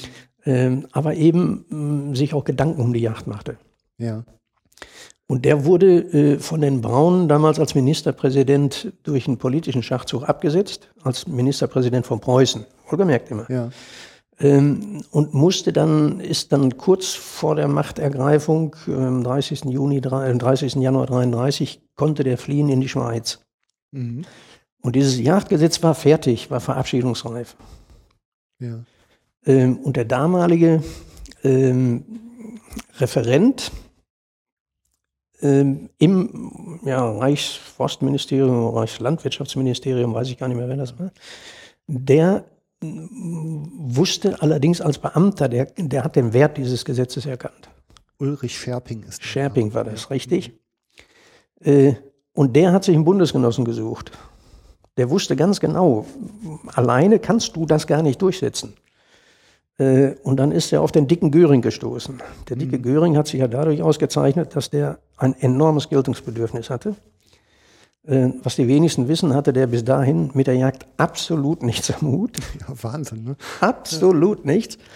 Äh, sondern der Scherping hat das irgendwie geschafft, den zu interessieren dafür. Göring sah eine Möglichkeit, sich zu profilieren.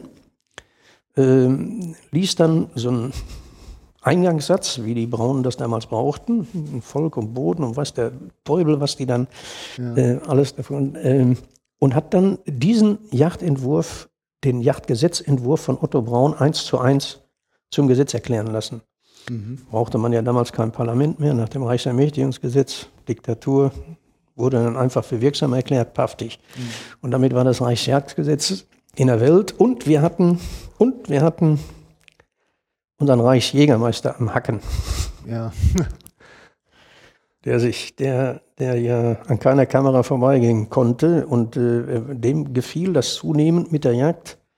Äh, der hat die allerdings dann so ausgeübt, wie man sie nicht ausüben sollte. Aber seitdem eben wurde Jagd in Deutschland eigentlich mit dem dicken Göring verbunden, was absolut nicht stimmte.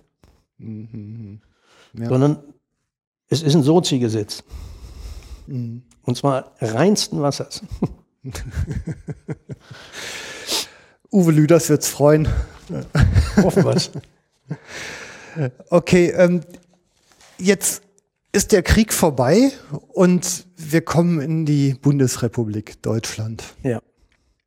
Und jetzt hat man wahrscheinlich erstmal im jagdgesetzlichen Bereich die Dinge gelassen, wie sie denn waren. Ja, klar. Ja, klar, die hatten andere Sorgen. Die hatten andere Sorgen. Ähm, also erstmal war nach dem Krieg natürlich Jagd, zumindest die ersten Jahre, absolut unmöglich. Weil jeder Deutsche, der mit einer Waffe erwischt wurde, egal welche Waffe, äh, auf Waffenbesitz für Deutsche stand ohne Wenn und Aber die Todesstrafe. Und egal welche Waffe, wenn es eine Schusswaffe war. Das heißt also Jagdwaffen, äh, das ich weiß nicht wie viel zigtausende von Drillingen gut eingeölt irgendwo im Kamin hingen oder, oder sonst wo. Äh, die hat man, denn äh, bestand damals die gesetzliche Verpflichtung, die unbrauchbar zu machen. Ja. Die wurden kurz und klein geschlagen. Ähm, und das hörte natürlich auf mit den, im Zuge der, der Zuspitzung zwischen, zwischen Sowjets und, und, und äh, Amerikanern oder Ost und West. Ähm, dann haben die Amerikaner irgendwann oder die, die, die Westmächte irgendwann erkannt, also äh, wir kriegen das nicht in den Griff, wir brauchen die Deutschen wieder. Ne? Ähm, und da wurde auch diese, das rigorose Waffenverbot wurde aufgeweicht. Das heißt, da ist dann äh, irgendein Standortkommandant gekommen und hat dann dem Förster gesagt, hier hast du den Püster, jetzt gehst du mit mir zum Jagen. Ne? Äh, und mit Gründung der Bundesrepublik 1949 äh, kam die Yacht wieder in deutsche Hände. Bis dahin war das ausschließlich den Besatzungsmächten vorbehalten. Ja, Und die haben das natürlich mit nordamerikanischer Gründlichkeit und mit MPs getan. Oh, Ja, die haben richtig rein- reingehalten da in die, ähm, in die ganze Sache. Und man hat 1949 mit Gründung der Bundesrepublik natürlich gesagt, was sollen wir an dem Yachtgesetz ändern? Das ist ein gutes Gesetz. Und das wurde einfach wieder in Kraft gesetzt. ja, erstmal nur weil es der Göring in Kraft gesetzt hat damals, Ja, ja, wird es ja inhaltlich jetzt erstmal nicht unbedingt schlecht. nee, nee, klar, das war schon so. Und äh, die, die Leute, das muss man denen natürlich auch sagen, die kannten ja die Entstehungsgeschichte noch. Ne? Das ist ja bei uns vom Schirm völlig verschwunden. Ne?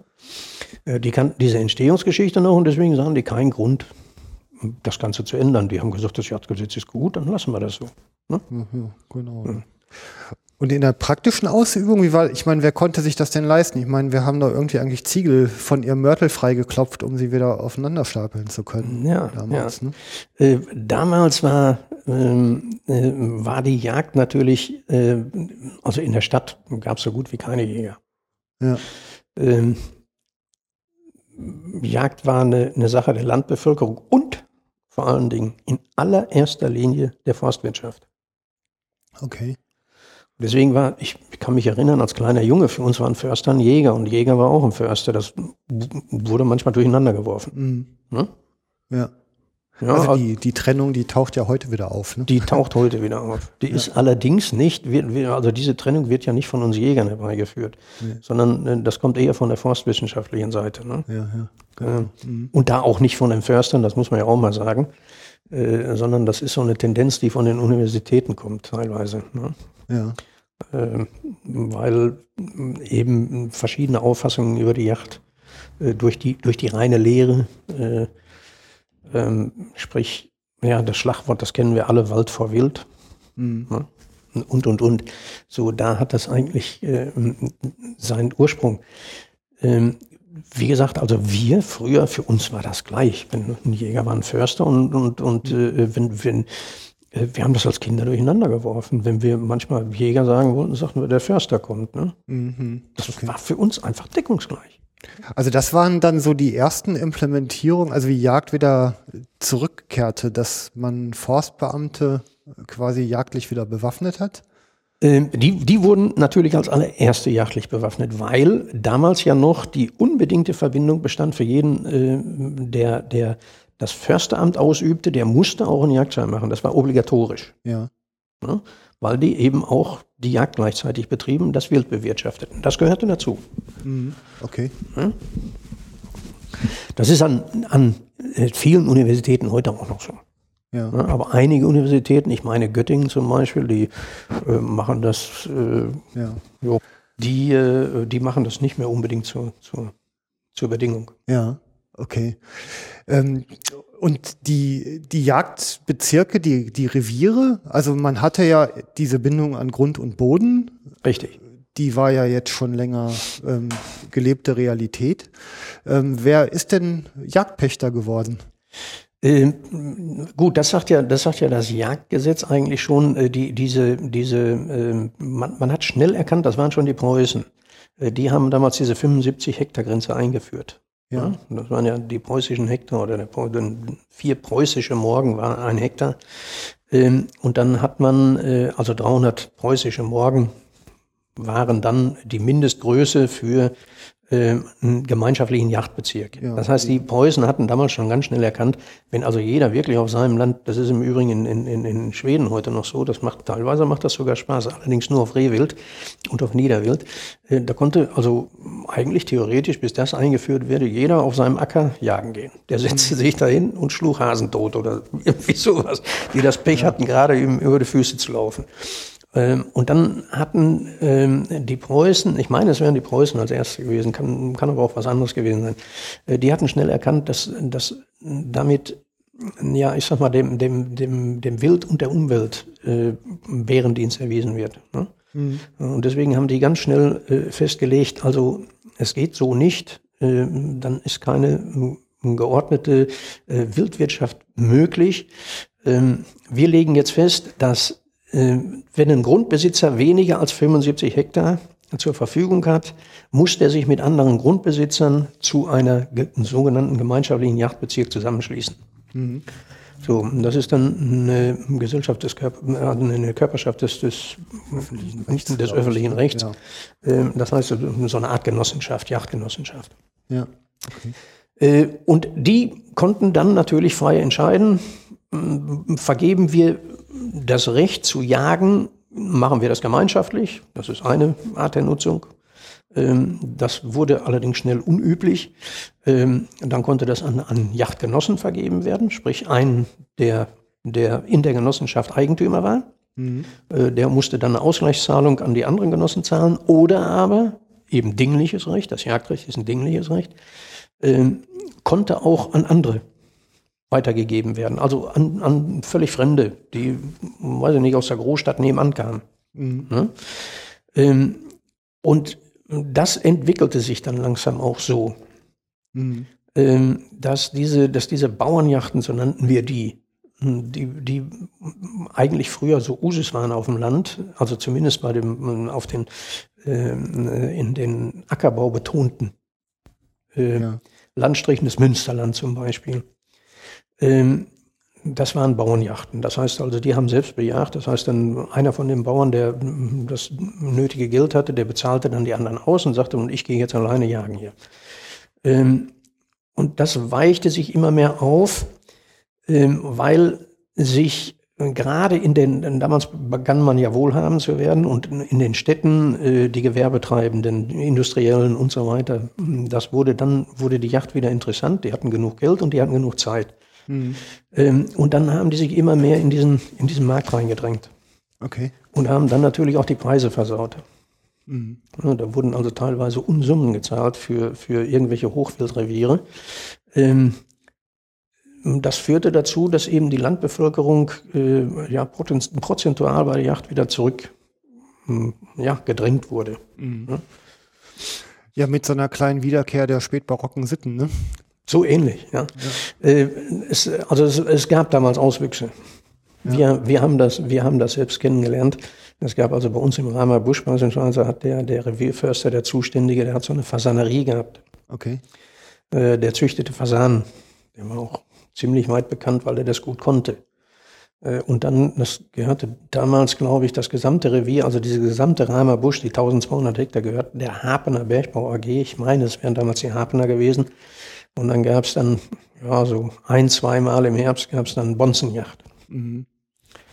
Also da fuhren dann alles die damaligen dicken Schlitten, Opel Kapitän und was da alles dann vorfuhr. Äh, und dann wurden äh, am Abend vor der Yacht schmiss dann der, der Förster dann weiß ich nicht, 2000 Fasanen da in den Wald rein mhm. und in die angrenzenden Felder, die wirklich zu doof waren. Die, die wussten gar nicht, wie ihnen geschah.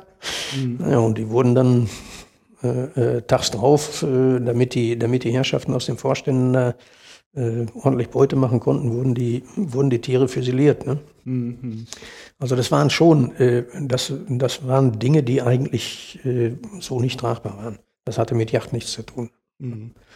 Ähm, und da gab es dann natürlich dann auch die erste Kritik dran. Ne? Und ja. mit Recht. Ähm, sind, war das so der Boden, auf dem dann die Naturschutzverbände entstanden sind? Kann man das sagen? Ähm, dass, dass die, die Naturschutzverbände sind meines Erachtens, ich meine, ich bin Jahrgang 51, ich habe das ja eigentlich alles mitgekriegt. Ja. Ähm, die Naturschutzverbände sind in erster Linie eigentlich an den skandalösen damaligen Umweltverhältnissen entstanden dadurch. Also ähm, eigentlich gar keinen Zusammenhang mit Jagd. Ähm, nur, nur mittelbar. Die Yacht hatten die immer im Visier. Ne? Also man hört ja auch schon mal, dass so die ersten Gründer ähm, selber Jäger waren. Ja, ja, ja, klar. Ja. Äh, das ist schon so. Ähm, aber damals dann hatte sich die Basis durchgesetzt. Also in erster Linie ging es eigentlich darum, die, die, es war alles derart verdreckt und verseucht. Im, im Rhein zum Beispiel konnte man Filme entwickeln. Ja. Das ist jetzt ja. überspitzt gesagt. Ja. Ne? Ähm, das war, weil, weil eben die Industrie völlig ungeklärt Abwässer reingeleitet hat. Ja. Und äh, das, das ist das. Ähm, man, hat, man hat also bedenkenlos die Umwelt verseucht, um den eigenen Profit zu mehren. Mhm. Das heißt also, so dieses berühmte Spielchen Tragik der Allmende, wir kennen das alle. Äh, das heißt, der, der, der, ja, die Aktiengesellschaft, die, weiß ich nicht, äh, Bayer Leverkusen besitzt oder äh, also hier den, den Bayer-Konzern, äh, alles in die Wupper rein, ungeklärt. Mhm. Und damals wurde ja auch die, teilweise haben die Gewerkschaften sich ja gegen diese Umweltverbände oder die ersten Umweltbewegungen gestellt, und zwar massiv weil die Angst hatten um Arbeitsplätze. Mhm. Weil die, die, die Wirtschaft natürlich behauptet hat, also wenn wir das hier alles klären sollen, das ist gar nicht zu bezahlen und dann machen wir eben den Laden dicht. Ne? Mhm. So spitzte sich das damals zu. Ne? Ja, ja. Also da gab es teilweise die Gewerk Gewerkschafter, die, die äh, gegen die ersten Protestierer handgreiflich geworden sind. Gewerkschafter. Okay. Ne? Also die wurden so zu nützlichen Idioten gemacht. Ne? Mhm. Und diese Umweltbewegung hat sich daran in erster Linie entzündet. Okay. In allererster Linie. Ne? Das wurde dann aber hinterher so, so ein bisschen in einen Topf geworfen, weil die, die Jagd äh, war ja damals in weiten Teilen dominiert von Leuten, die viel Geld hatten. Mhm. Und das sitzt bis heute noch in den Köpfen fest. Ne? Ein Jäger ist einer, der viel Kohle hat. Die sollen mal bei uns ins, ins Sauerland kommen. Das sind also die aller, allerwenigsten, die, die also wirklich auf Rosen gebettet sind. Das sind normale Facharbeiter, äh, äh, kleine Handwerker und, und, und. Also ich würde jetzt mal sagen zu 90 Prozent ne, der Jäger. Ja, ich bin ja selber auch nicht gerade Ja. dicke gesegnet und, Ne? und gehe zur Jagd. Und das wurde, das wurde aber dann so in einen Topf geworfen. ja. Ne? Und dann ging es, ging, ging es im Prinzip, wurde der Sack gehauen und äh, der Esel getroffen. Ähm, und dann wurde auch dieses, dieses Feindbild, Mhm. Göring, wieder vorgezerrt. Ne? Mhm. Und das Jagdgesetz war ein Nazi-Gesetz. Das ist ja 1933 verabschiedet worden, ein Nazi-Gesetz. Ne? So, die Jäger haben sich eigentlich damals äh, ja, katastrophal verhalten. Ne? Mhm. Da wurde, äh, es wurde nicht reagiert und wenn, äh, dann eigentlich Hanebüchen argumentiert. Ähm, es wurde nicht ordentlich recherchiert. Wie war denn das damals tatsächlich? Es wurde nicht rübergebracht. Die Öffentlichkeitsarbeit war eine Katastrophe, weil man sich eigentlich sicher fühlte. Mhm. Ne? So, nach dem Motto, was wollen die? Ne? Und genau das schlägt uns heute zurück. In Baden-Württemberg gibt es ja diesen berühmten Ausspruch da von der ähm, Frau Schwarz, Andrea Schwarz, die sitzt, glaube ich, im Vorstand, im Landesvorstand der Grünen, ähm, als sie gefragt wurde, was, äh, warum denn so scharf gegen die Jagd an sich vorgegangen wurde, kam dann dieser Satz, also ich zitiere jetzt mal ähm, äh, sinngemäß, der Naturschutz hatte sich, ähm, ist jahrzehntelang untergebuttert worden von, ähm, ähm, von, von reichen ähm, Jägern und der Yacht. Äh, und ähm, jetzt geht's eben in die andere Richtung. Mhm. Ja. Auf zum Angriff. Ja, richtig. Ja. Ja, jetzt hat man ähm, ja irgendwie so eine Wagenburg-Mentalität entwickelt, ne? Ja, das, also das war in den, in den 60er Jahren, wie, wie die erste Kritik überhaupt anfing. 60er, 70er Jahren. Und das schaukelt sich ja immer hoch, immer, immer mehr hoch. Eigentlich hatte man so das Gefühl. Da wurden also wirklich harte Geschütze aufgefahren oder große Geschütze aufgefahren. Ähm, ja, das, das ist das, was ich gerade sagte. Also die Jäger hat, die, die Jägerschaft hat nie äh, es verstanden, sich mit den Dingen mal auseinanderzusetzen. Mhm. Also wirklich mal in, in, in, in, in, einen, in einen ähm, Diskurs zu treten mit, mit dieser Szene, sondern man hat immer geblockt. Ne? Das heißt also, äh, man war grundsätzlich in der Defensivhaltung und hat immer gesagt, nee, machen wir nicht, machen wir nicht, machen wir nicht, so lange, bis sie dann tatsächlich gezwungen wurden jetzt wieder. Und das ging ja immer scheibenweise, scheibchenweise. Ne? Ähm, ich hatte manchmal so das Gefühl, weil ich habe das ja auch mitgekriegt.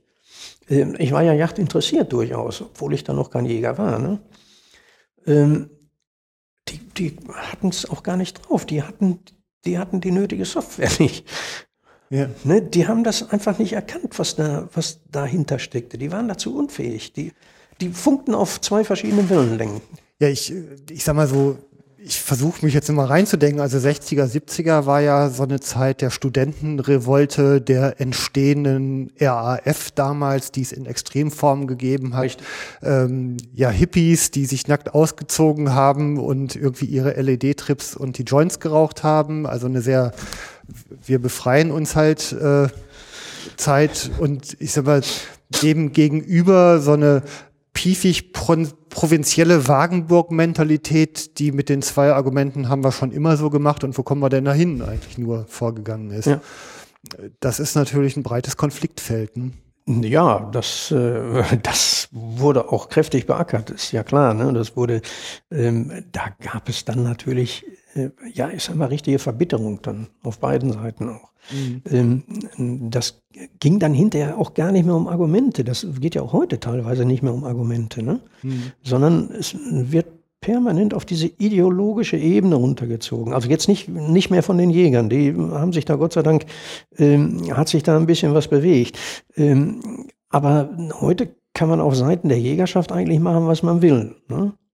Ähm, es wird dann, ja, man hat so das Gefühl, man, man kann mit denen eigentlich gar nicht mehr, sondern, sondern das wird sofort als Schwäche genommen und dann, und deswegen äh, laufen wir jetzt Gefahr, dass wir, dass wir auch wieder so langsam irgendwo, ähm, ja, ja, in eine Situation kommen, wo es dann nur noch ums Draufdreschen geht. Ne? Also es wird, es wird, äh, wir erleben es jetzt Baden-Württemberg. Hm. Das ist äh, überhaupt kein, kein, kein, gar nicht mehr nachvollziehbar, was da gemacht werden soll. Es soll äh, die Jagd vollständig dem Naturschutz unterstellt werden. Hm. Äh, wer ist denn bitte schön der Naturschutz? Das ist der NABU, der BUND und wie sie immer alle heißen. Äh, die schreiben ja mittlerweile Gesetze schon bei uns. Hm. Ne? Das ist so. Also äh, ich, ich glaube nicht, dass der gute Herr Kretschmann äh, oder der Herr Bonde, ich glaube Bonde heißt der Mann da unten, der der Umweltminister ist, dass die auch nur einen einzigen Satz in den, in den Yachtnovellenentwurf da reingeschrieben haben. Das haben die vom NABU auf den Tisch geworfen gekriegt und dann setzt das bitte mal um. Also ich sag mal andersrum betrachtet, aus der Politik kommt an der Stelle aber ja auch wenig Idee. Ne? Also da ist ja kein, ähm, kein Vorgehen, wo man sehen kann, ähm, da ist ein Raum, da gibt es Gestaltungsnotwendigkeiten und wir nutzen diesen Raum, um halt sinnvolle Dinge zu tun. Das erlebt man ja eigentlich da nicht. Hier beschäftigt sich, wer, wer beschäftigt sich denn in der Politik mit der Jagd? Also, sagen wir ganz ehrlich, Jochen. Äh, Also ich sehe eigentlich überall nur die Grünen. Ja, also ich, wir haben Ne? Stand heute bei 16 Bundesländern, ich glaube sieben Umweltministerien, die von Grünen besetzt sind. Richtig. So, Die und aber, in, in jeder Koalition, wir müssen uns ja mal klar machen, äh, die Grünen repräsentieren maximal, also im Schnitt 10 Prozent der aktiven Wählerschaft. mhm. Ne? Also hier der, ähm, wir haben ja mittlerweile so um die 30 Prozent, äh, teilweise drüber Nichtwähler, die sich gar nicht äußern. Ähm, und die setzen eigentlich eins zu eins ihre eigenen Vorstellungen um, was die Yacht angeht. Und alle anderen Parteien, die etablierten Parteien, sogar bis zur FDP, die, die, die liberale Partei, hält sich da vollständig raus, so nach dem Motto, dann sind die wenigstens beschäftigt. Ne? Mhm. Lass die ihre Yachtpolitik machen, wir tragen das mit. Wir erleben es heute mit den, mit den, mit den äh, Sozialdemokraten in, in NRW. Das ist genau das gleiche Spielchen, was da gespielt wird. Mhm. Und deswegen haben die Grünen und ich sag mal jetzt der verlängerte Arm oder, oder der polit- politische Arm der Umweltbewegung sind die Grünen ähm, und die sogenannten Naturschützer, diese, ja, na, die, die gesamten NGOs, wie das ja neudeutsch heißt, ähm, die haben eigentlich freie Fahrt. Und dem gegenüber stehen 360.000 Jäger in, ganz, in der ganzen Bundesrepublik. Und es sind in NRW, glaube ich, aktiv sind es um die 70.000 Jäger, wenn ich das richtig erinnere. Mhm.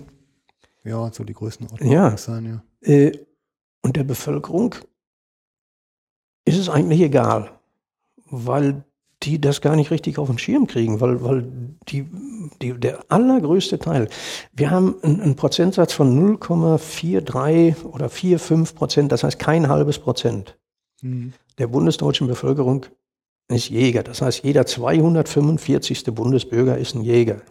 Das heißt, wenn ich als Jäger vertrete oder äh, nicht vertrete, sondern habe nach mir erstmal 245 Bürger und danach kommt wieder ein Jäger. So muss man das sehen. Das heißt also, wir sind als Interessensgruppe einfach viel zu klein, um politischen Druck auszuüben.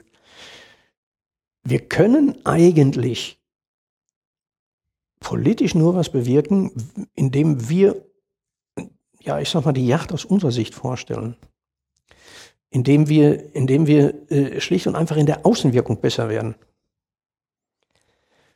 Das kann man in der Familie tun, das kann man in der Verwandtschaft tun. Also bei mir in der Verwandtschaft zum Beispiel hat sich, äh, was die Yachtakzeptanz angeht, seit ich Jäger bin, etliches getan.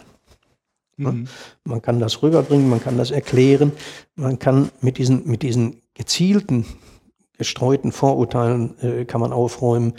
Ähm, und dann, dann kann man ein bisschen was bewirken. Denn, denn äh, eigentlich die Grundtendenz in der Bevölkerung ist pro Jagd und zu über 80 Prozent. Das sagen alle Umfragen. Aber die Wahlentscheidung, die richtet sich eben nicht danach aus. Ne? Dass man sagt, also bei uns äh, beispielsweise, wenn, wenn wir haben die ersten SPD-Wähler, die sagen, wir wählen die SPD nicht mehr.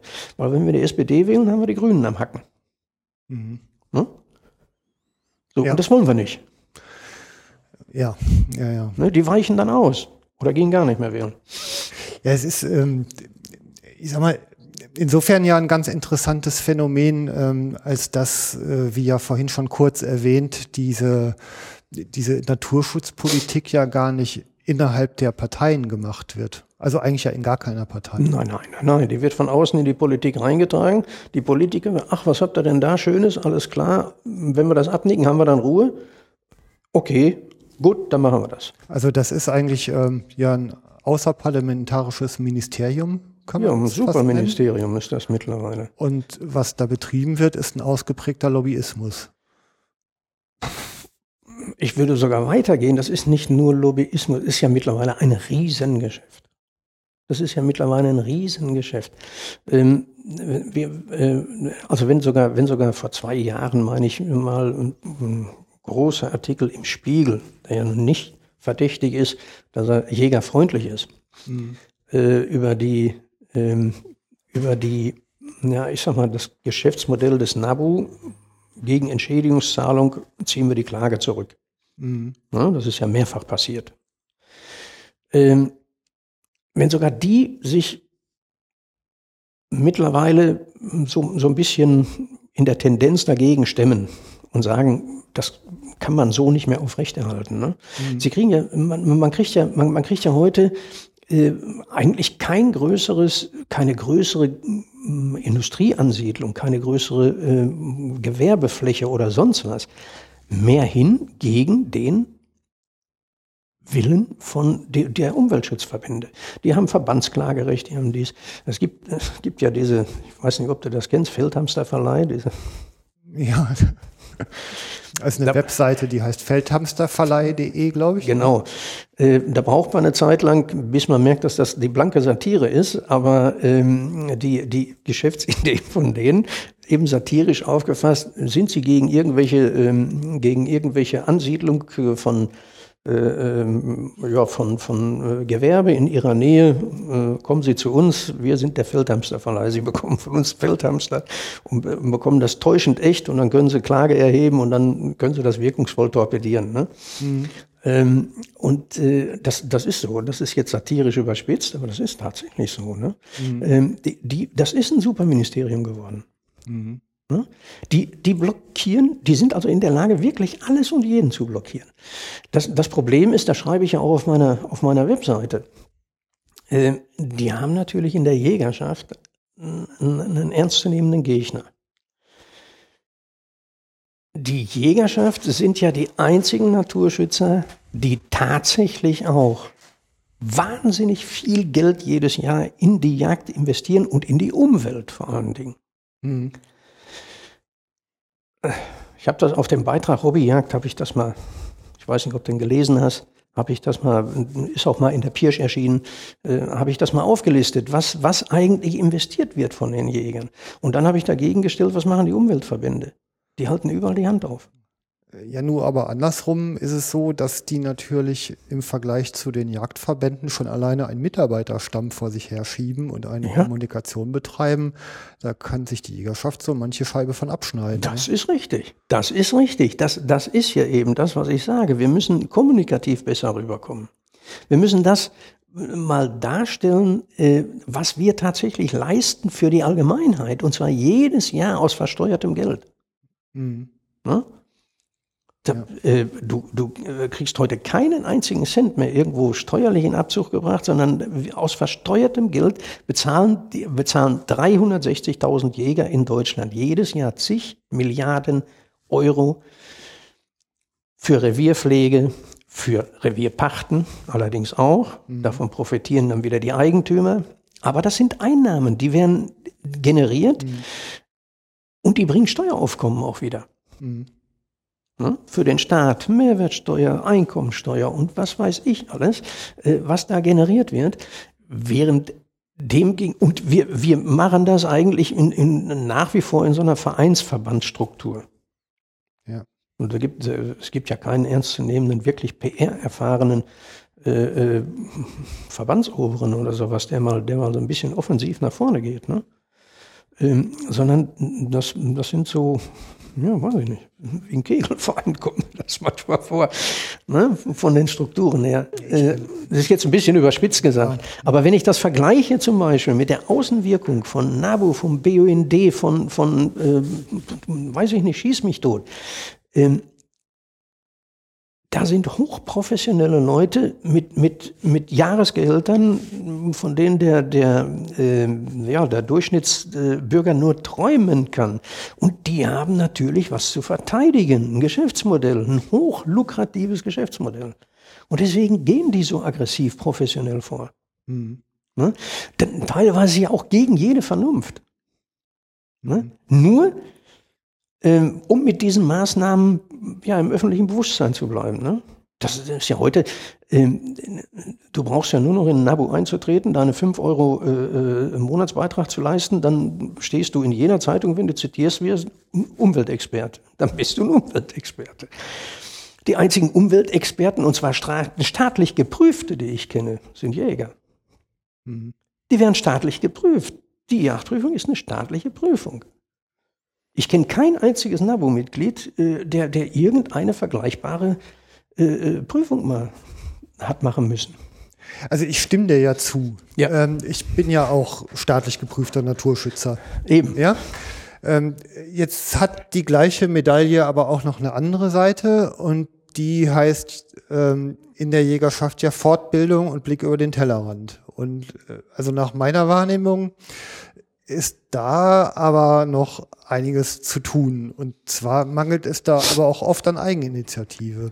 Ja. Also ich erlebe halt schon hier im, im städtischen Bereich ja auch jagend, dass man hier und da mal einen, ich weiß nicht, zum Beispiel einen Ornithologen mal als, als Gast bei der Jagd auf einmal hinter sich stehen hat.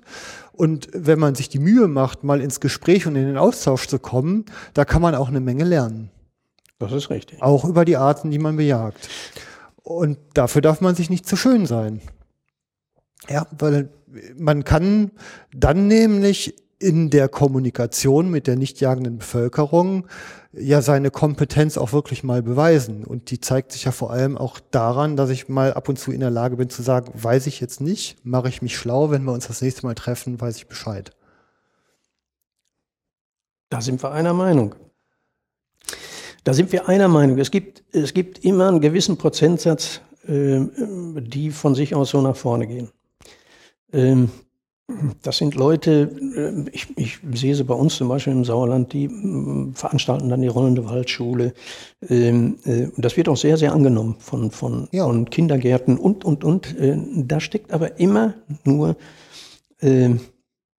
Einzelinitiative dahinter. Ne? Das heißt, da mhm. tun sich zwei oder drei Leute zusammen ähm, und machen das. Der, der, der große Teil der Jägerschaft, äh, ich habe das auf meiner, auf meiner Homepage, sage ich das ähm, ja bewusst überspitzend. Ähm, bei denen hat man manchmal das Gefühl, dass die der Meinung sind, mit Ablegung der Jägerprüfung gleichzeitig den heiligen Eid geleistet zu haben, nie wieder in irgendein Fachbuch zu gucken. Ja.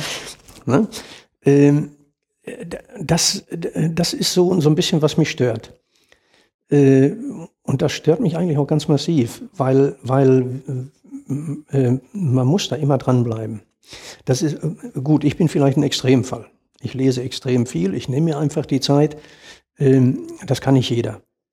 Aber ich sag mal, einmal im Monat oder, oder alle zwei Monate ein gutes Buch durchzuarbeiten mhm. ne, zu dem Thema, das reicht völlig. Das reicht völlig. Äh, man kann das nicht nur aus den Yachtzeitschriften versuchen, sich zu informieren. Hm. Da hört man nur zum aktuellen Tagesgeschehen. Ähm, dann gibt es Beiträge, sind gute Beiträge. Gar keine Frage. Wir haben gute Yachtzeitschriften in Deutschland. Ja? Äh, aber die können das immer auch nur am Rand ankratzen diese, diese, diese einzelnen Bereiche und können das, äh, ich glaube, das, äh, ne, ne, das ist auch die Absicht, die dahinter steht. Äh, eigentlich muss, muss jeder Jäger, der sich dafür interessiert, äh, muss sich dann, Informationen sind Hohlschulden, sagen wir immer, äh, muss dann auch versuchen, das auf seine Art und Weise zu vertiefen, für sich selbst individuell persönlich. Mhm. So, äh, und dann auch Diskussionen zu haben. Also ich bin, ich bin eigentlich, ich, ich bin sehr, ähm, Äh, ich bin sehr gut vernetzt. Mhm. Bei uns zu Hause in der Jägerschaft.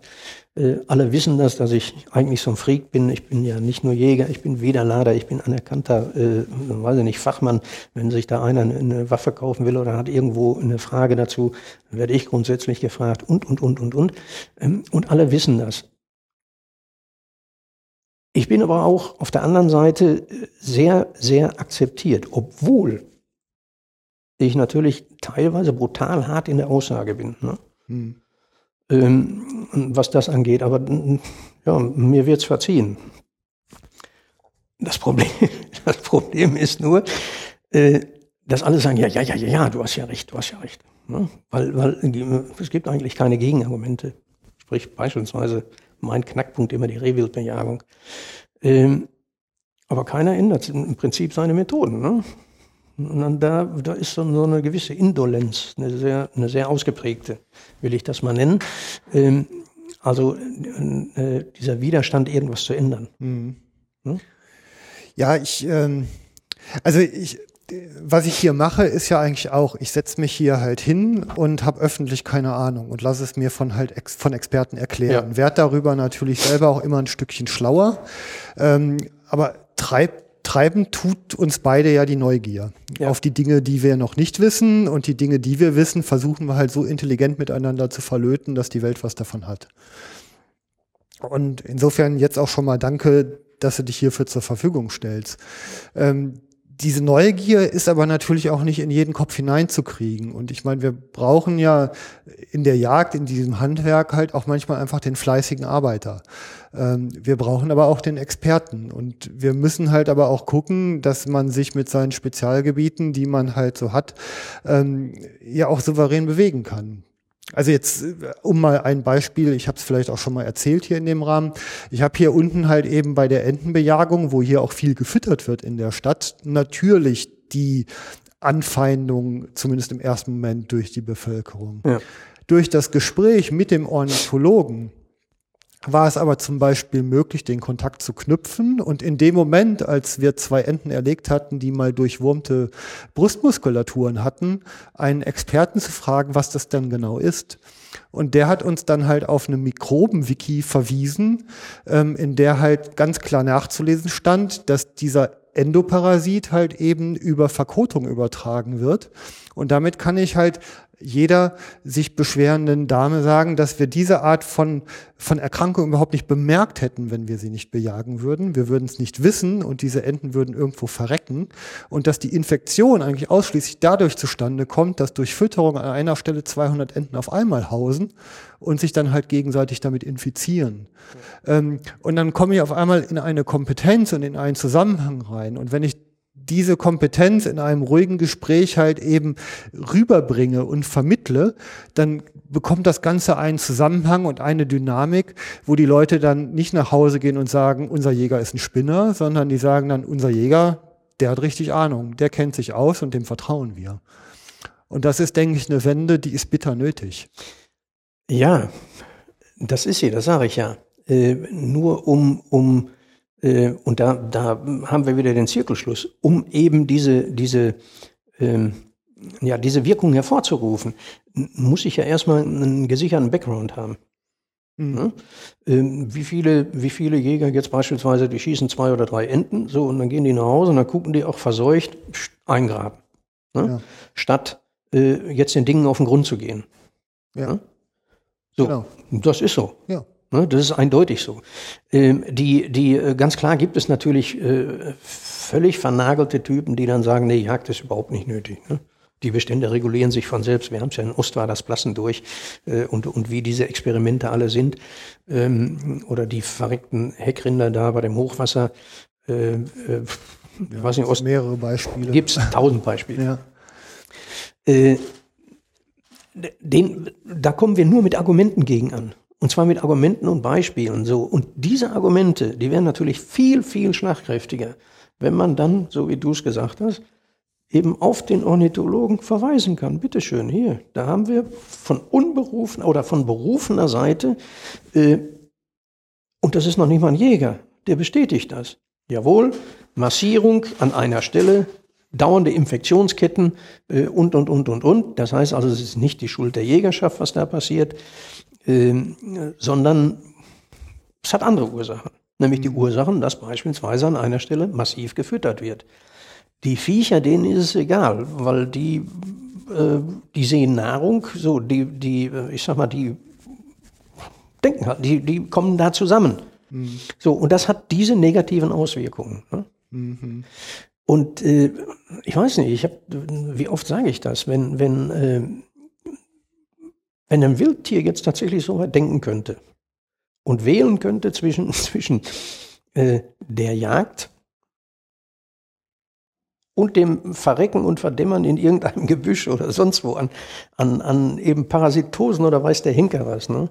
Äh, dann denke ich mal, dann wäre die Entscheidung schnell gefällt. Das ist, äh, das ist nun mal so. Die Jagd ist ein Regulativ, die ist in der Natur schlicht und einfach da. Ähm, und wer die jetzt ausübt, das spielt im Prinzip keine Rolle. Aber wenn's, wenn's, wenn, wenn die Jagd da ist, warum soll der Mensch nicht jagen? Das, ne? Also in, ich sag mal andersrum, ich, ähm, die Naturschutzverbände sind nun mal eine, die sind eine Realität. Die sind Realität. Und an vielen Stellen machen die auch eine gute Arbeit. Richtig. Wir haben ja, wir haben ja, wir haben ja, ähm, um da gleich einzuhaken. Ja. Ähm, es kann ja keiner die, die, die Meriten und die, die, äh, die Erfolge und die, die Verdienste äh, in irgendeiner Weise in Abrede stellen. Ne? Die, mhm. die eben darin bestanden haben, da hat sich ja die Jägerschaft damals nicht hervorgetan in dieser Umweltdiskussion sondern die waren ja draußen im Wald, da war es ja einigermaßen grün, ne? Mhm. die verpesteten Flüsse äh, äh, und, und, und. Äh, das waren die Umweltverbände, ganz eindeutig, das muss man so sehen.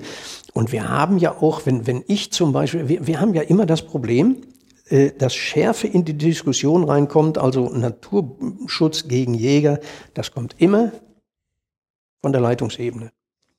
Ja. Immer.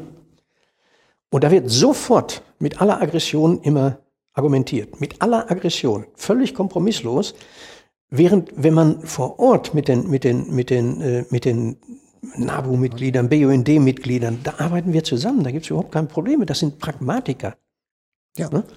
ja. Die arbeiten draußen vor Ort und das sind alles, das, das sind Leute, die sind, die äh, haben wirklich was drauf und die bringen sich auch ein. Also ne? das ist. Die arbeiten ja selbst.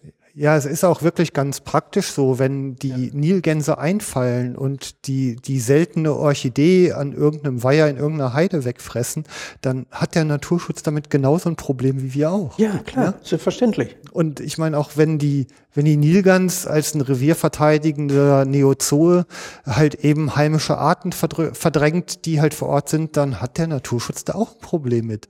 Das ist, wir sind eins, ja? ja. An der Stelle sind wir ja. eins. Und das ist richtig. Ich sage ja nochmal, diese Schärfe kommt permanent äh, durch diese Überpolitisierung rein. Die, das, das hat mittlerweile, äh, wie gesagt, das, das, ist ein, äh, das ist ein Geschäft geworden. Und zwar ein Geschäftsmodell eben für die äh, Leitungsebenen, wie, wie wollen wir es nennen? Ne? Mhm. Ähm, die, äh, der, der, der Naturschützer vor Ort, der macht draußen seinen Job, in Anführungsstrichen Job, der kriegt ja auch nicht bezahlt. Mhm. Ne? Äh, der, der geht eben und arbeitet selbst im Revier. So, und da schließt er sich mit dem Jäger kurz, der Jäger mit dem Naturschützer. So, was können wir tun, um dem und dem entgegenzusteuern? Ne? Mhm.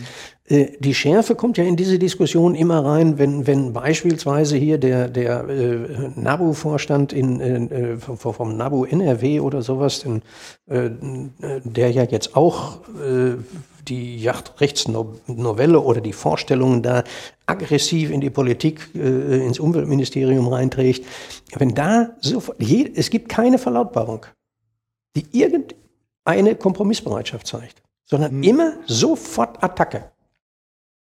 Hm? Ja, warum eigentlich? Ne? Ja, das hat den Grund, dass wir ernstzunehmende Konkurrenz sind.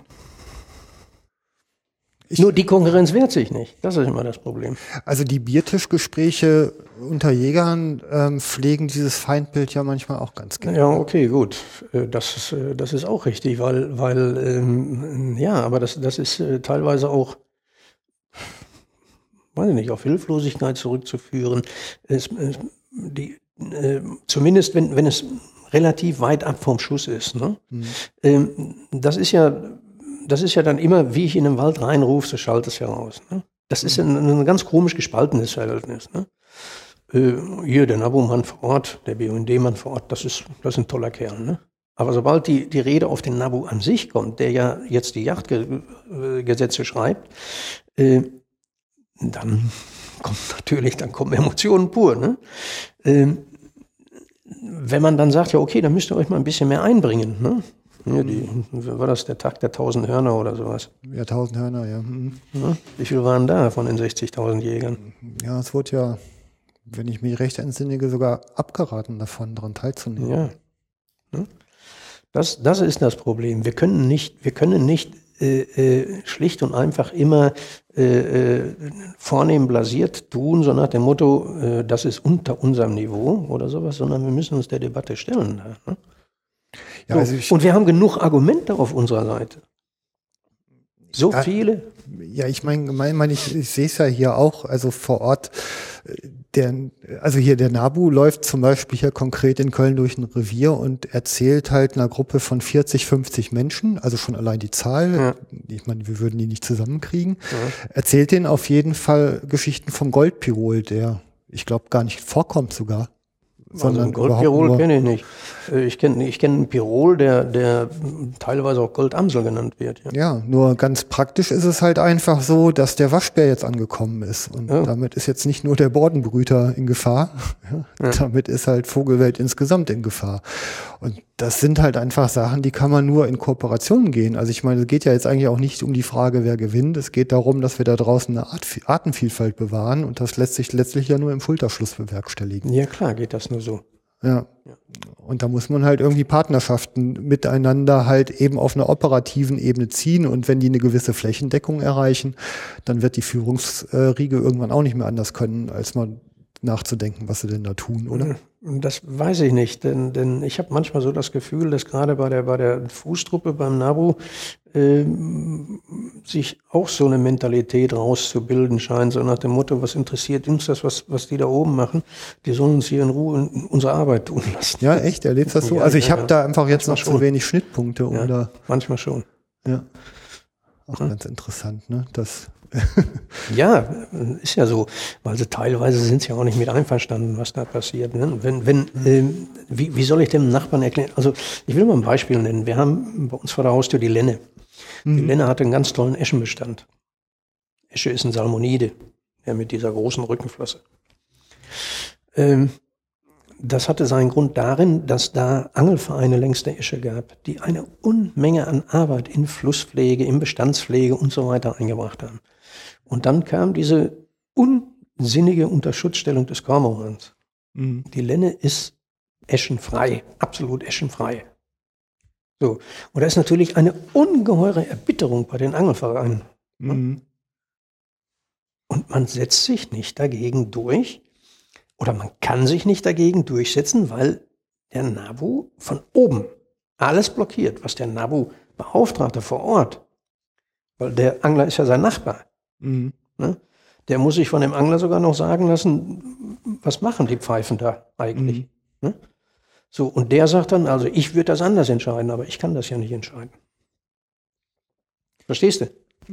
Ja, ja, aber es ist ja eigentlich wieder so eine Zentralisierung von Dingen, die eigentlich nur auf der örtlichen Ebene äh, kompetent gemacht äh, werden können. Eigentlich schon, ja. Eigentlich schon. Ja. So ist es. So, man kann, man kann dann höchstens mal, äh, wenn es um hochkomplexe Vorgänge geht, dass man sagt, okay, dann müssen wir die und die Sache mal von berufener wissenschaftlicher Seite mal im Team mal untersuchen lassen. Ne? Wir arbeiten dann zu und dann sehen wir mal zu, wie, wie gestaltet sich das. Aber stattdessen wird mit der ideologischen Keule draufgehauen. Ne? Nehmen, wir, nehmen wir doch mal die Krähenbejagung. Die Jägerschaft hat früher Krähen gejagt. Nicht, weil sie Spaß dran hatten, weil die Viecher schmecken nicht, die sind ziemlich schlau, ähm, sondern die haben es gemacht, weil die, weil die Bauern gesagt haben, hör mal zu, das wäre mir zu viele hier. Ne? Ich kann so schnell mein Saatgut gar nicht im Boden reinbringen, wie die es mir wieder rausholen. Also hat man sich hingestellt und hat eben Krähen geschossen, hat den Bestand reguliert. Jetzt ist das dann natürlich dann dazu gekommen, dass sich die Umweltschutzverbände durchgesetzt haben und haben gesagt, Nietzsche, die Yacht gefährdet den Bestand der Krähen. Also wird die Yacht eingestellt. Es hat damals keinen großartigen Aufstand gegeben, weil ihm gesagt, die Krähenbejagung nicht so prickelnd ätzend ist. Das war Aufwand, das hat Zeit und Geld gekostet, Munition und weiß der Henker was. Äh, und jetzt sind die Krähen natürlich explosionsartig, haben sie sich vermehrt. Das führte dazu, dass vor ein paar Jahren in Holland, in Holland, mhm. muss man sich mal reintun, das Holland ist ja bekanntlich jagdfrei, ne? Jagdfrei und jagdfeindlich auch.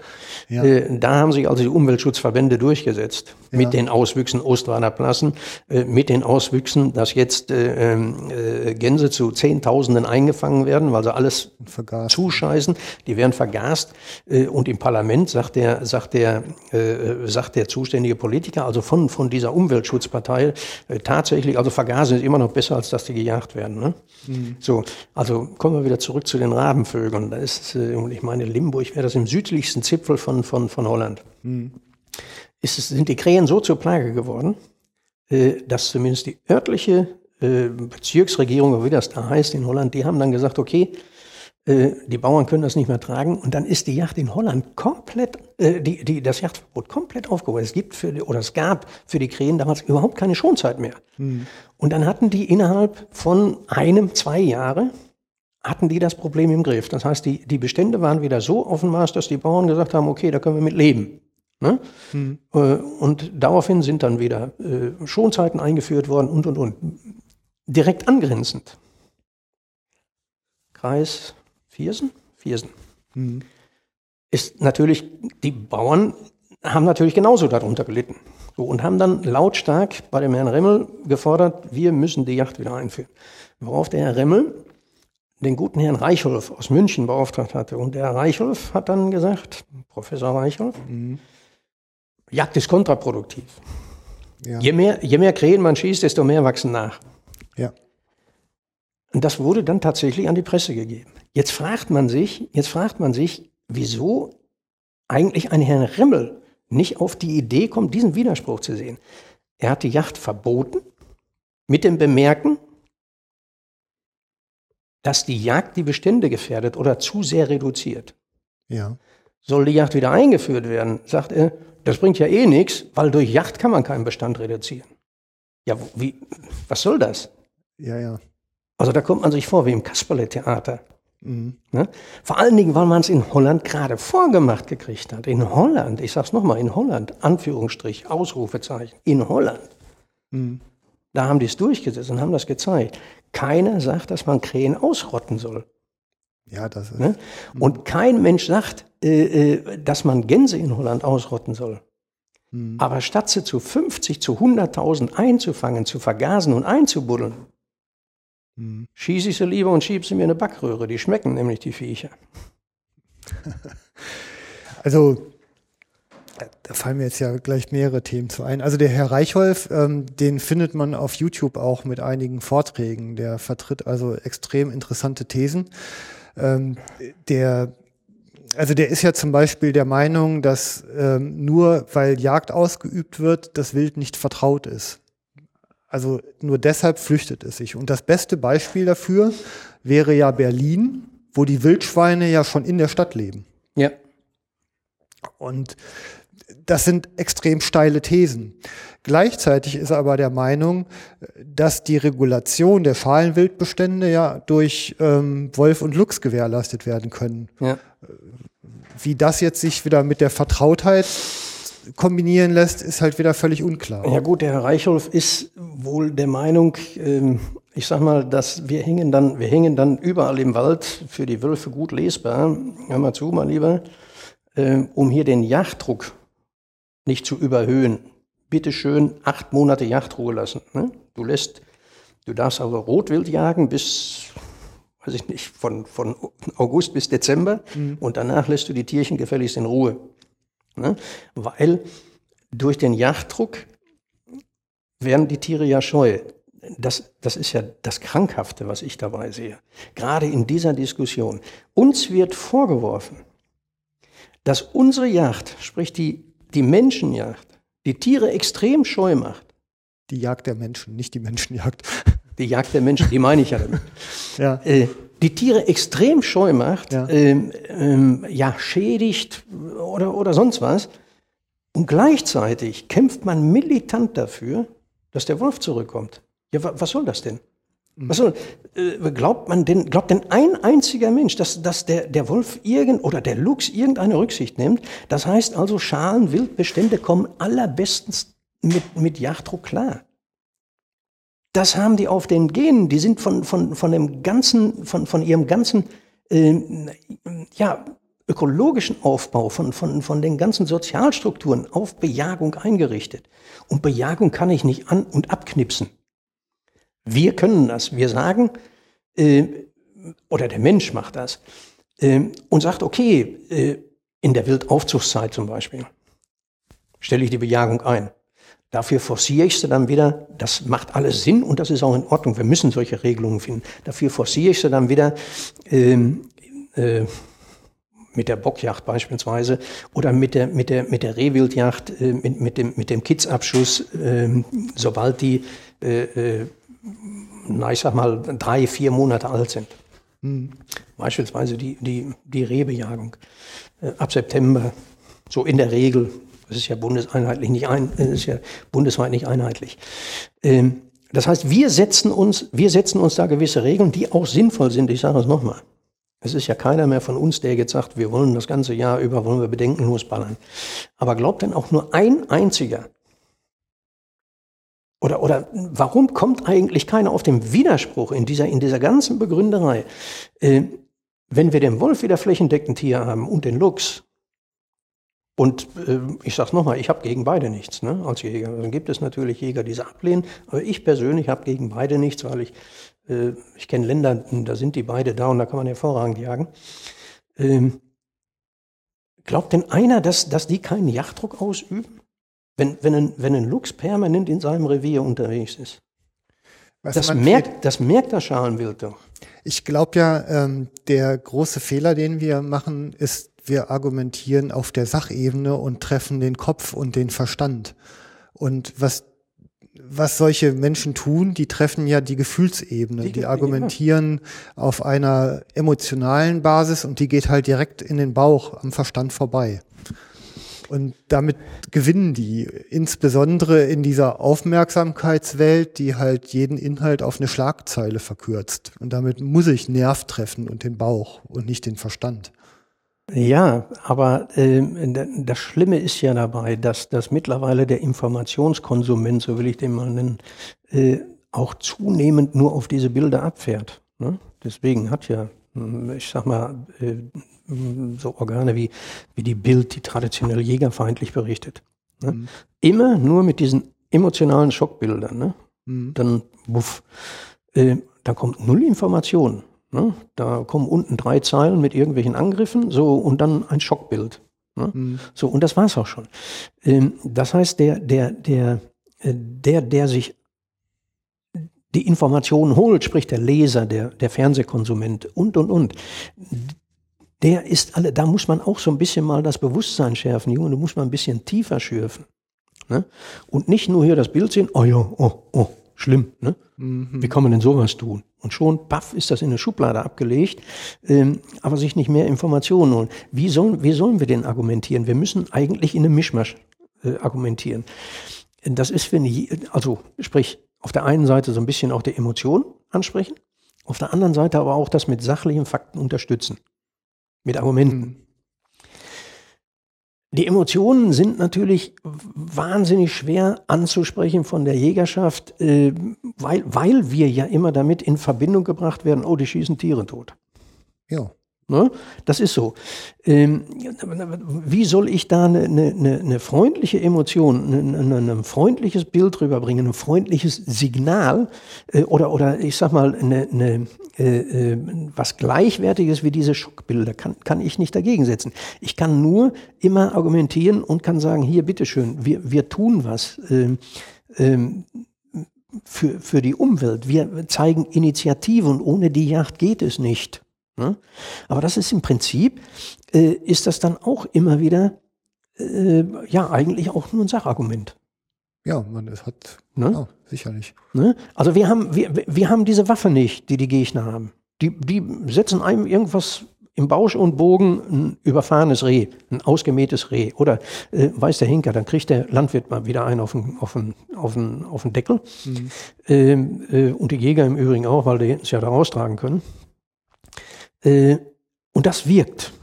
Oder, oder wie bei uns zum Beispiel, bei uns die Westfälische Rundschau, die haben mal vor einem Jahr oder anderthalb äh, diese, diese Generalisierung ja immer.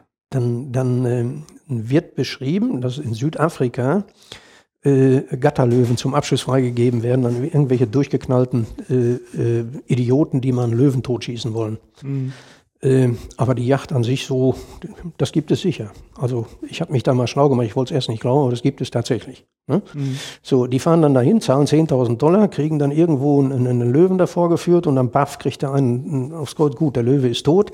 Ähm, hier müssen ja auch Giraffen verfüttert werden. Das ist eigentlich passiert millionenfach jeden Tag. Was machen die? Dann wird dann ein Löwenbaby, so ein riesengroßes Bild von einem, von, einem, von einem Löwenjungen im Fadenkreuz. Ein riesengroßes Ding. Ja, das war ein Aufschrei. Das kann man sich überhaupt nicht vorstellen. Ne? Das kann man sich überhaupt nicht vorstellen. Ne? Ja. So, dahinter steht, das machen die Jäger, die Jäger. Ja, klar, eine Verallgemeinerung. Ne? Ähm, ich will damit ja nur sagen, die, äh, diese Waffe haben wir nicht. Wie, wie, wie wollen wir, wie wollen wir, äh, na, ich sag mal, weiß ich nicht, mit Blümchen im Lauf oder sowas von der Waffe? Nein, aber es gibt Ne? ja, ich sag mal, bei Prädatorenbejagungen ja durchaus. Man kann den gleichen Bambi-Baby-Effekt ja auch nutzen. Man kann halt Das Opfer darstellen. allerdings. Man, das stimmt allerdings. Ne? Man kann, also ich sag mal, auch wenn ähm, militante Tierschützer Pelztierfarmen öffnen, wie in Sachsen-Anhalt, wo dann Mink und dann stirbt eine ganze Art aus, wie der europäische Mink. Und weiträumig sind die Bodenbrüter Vergangenheit. Das kann man genauso Aber wie, wie, willst du, es- wie willst du das, ähm, ja, ich sag mal, so, so mit, mit Emoticons unter, untermauern? Das geht ja schlecht. Ne? Ich, ich kann ja nicht irgendwas, also die europäischen Nerze sind fast ausgestorben durch den Mink, durch die durchgeknallten Tierschützer, die die Minks haben rausgelassen. Ich kann nichts fotografieren, das nicht mehr da ist. Ne? Ich kann dann nur höchstens einen Mink fotografieren und kann dann darunter schreiben und die sind dafür zuständig, dass das hier ausgestorben ist. Und dann sagen die höchstens auch, ist der Mink aber niedlich. Ja, Ja, das, da sehe ich so ein bisschen die Schwierigkeit. Ne? ein guter Medienmann kann das. Ja, sollte man meinen. Da kann man ja auch mal in den Aufzeichnungen wühlen. Ja. Äh, ich sag mal, ein bisschen sehr hilfreich wäre natürlich auch, wenn, wenn, wenn äh, ähm, ja, ich sag, manche Politiker, Bundespolitiker, da gibt's ja nicht wenige Jäger drauf, wenn die mal gegen ähm, sich mal outen würden und mal sagen würden, pass mal auf, ich stehe da, ich bin Jäger und ich stehe zur Jagd. Äh, aber die sind so vom Fraktionszwang einge und, und, und von der Politik eingefangen, äh, dass da keine individuelle Äußerung mehr erfolgt. Das, das ist nichts. Und das äh, tut der Yacht Schaden. Ne? Das ist so. Ja, also der, ich sag mal, ich ordne die, die Jagd ja dann unter unsere, unter unsere Natur halt unter. Also ich finde im Moment das höchste Gut Artenvielfalt.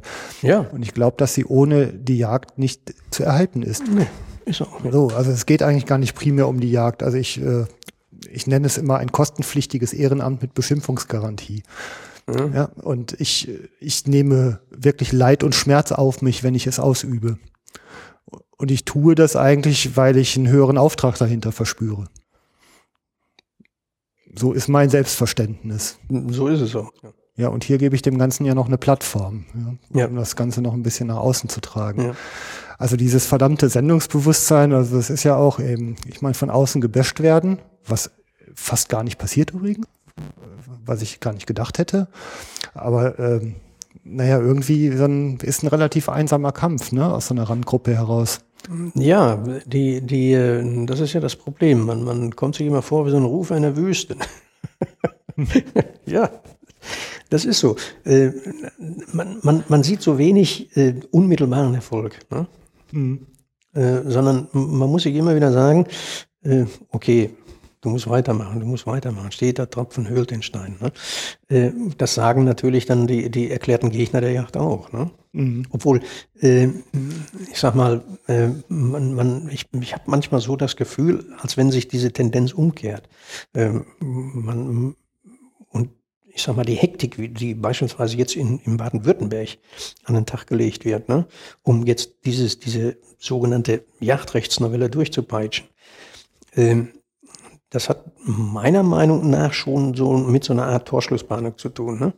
Wir müssen das jetzt tun, weil, weil mhm. die, die Öffentlichkeit so langsam äh, wendet sich das gegen uns. Ne? Ja. Und solange wie wir noch können, müssen wir jetzt diese, diese Pöle setzen. Ne? Ja, ja, ich sag mal, war hüben wie drüben. Ne? Ja. Also ich sag mal auch ähm, der Protest dagegen, ähm, das erstaunt äh, ja eigentlich in allen Bundesländern, der ist so leise. Ja. Und wenn er mal droht hochzukommen, wird er halt auch irgendwie schon aus den eigenen Reihen erstickt. Ja. So leise im Vergleich zu dem, was ähm, unsere Kontrahenten da so tun. Ja, sage ich doch. Die, die, ja. äh, selbst in Baden-Württemberg. Äh, da hat es jetzt letztens irgendeine eine Aktion von Jägern gegeben. In Baden-Württemberg gibt es, glaube ich, 40.000 Jäger oder gut 40.000 Jäger. Äh, eine Aktion gegeben, äh, die war regional beschränkt. Da sind ganze 200 Hanseln aufgetreten. Ne? Äh, da war die Presse da. Das ist eher kontraproduktiv. Mhm. So nach dem Motto, ach guck mal, das kümmert sie doch gar nicht. Also kann das so schlimm nicht sein. Ne? Hm. Ja, das, das ist das Signal, das wir rüberbringen. Ja, ja. Ne? Ja, ich, gibt jetzt viele Beispiele. Ne? Also, ja. ich sag mal, ich war bei einer Plenarsitzung im Düsseldorfer Landtag. Da wurden ein paar junge Jäger zusammengetrommelt und ein paar wenige von Kreisjägerschaften. Ja. Ich meine, aus dem Vorstand der Jägerschaft war halt auch keiner da. Ne? Ja, ist so. Ja, ist halt irgendwie ein bisschen. So traurig wie es ist. Ja, so läuft das. Ja, Eingriff in die Natur ist ja irgendwie immer provoziert direkt das Bild in den Köpfen, dass da Mondlandschaften hinter, hinterlassen werden. Ne? Ja. Ich bin da, ich bin da so, so ein bisschen skeptisch, dieses, dieses berühmte ökologische Gleichgewicht und, und, und was da immer dann äh, angebracht wird, wenn, klar greift der Jäger in die Natur ein, ne? Ganz klar, indem ich, indem ich äh, Tiere schieße in der Natur, indem ich auch Landschaften verändere, in, in, in dem Augenblick, in dem ich, in dem ich einen, einen, einen Wildacker anlege, indem ich eine Hecke pflanze und so weiter, verändere ich Natur. Ganz klare Sache. Es ist nur immer die Frage, welches Ziel steht denn dahinter, ne? Ja.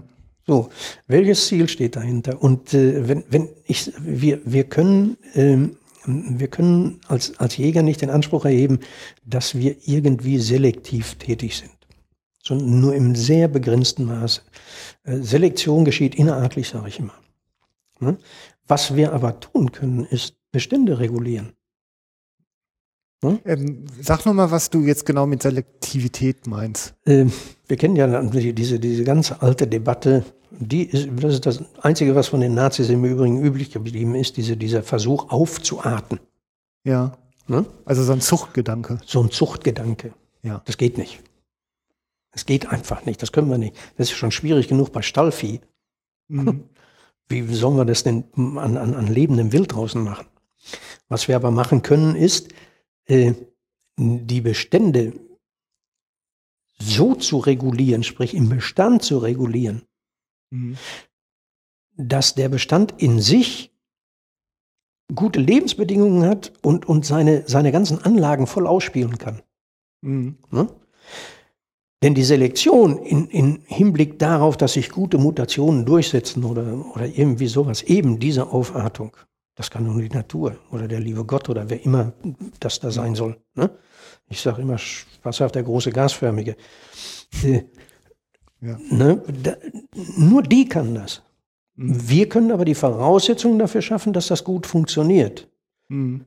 Und was das Angenehme dabei ist, bei diesem, na, bei dieser Aufgabe, ich will jetzt nicht Job sagen, das ist ja kein Job, bei dieser Aufgabe ist, dass wir auch noch Freude an der Yacht haben.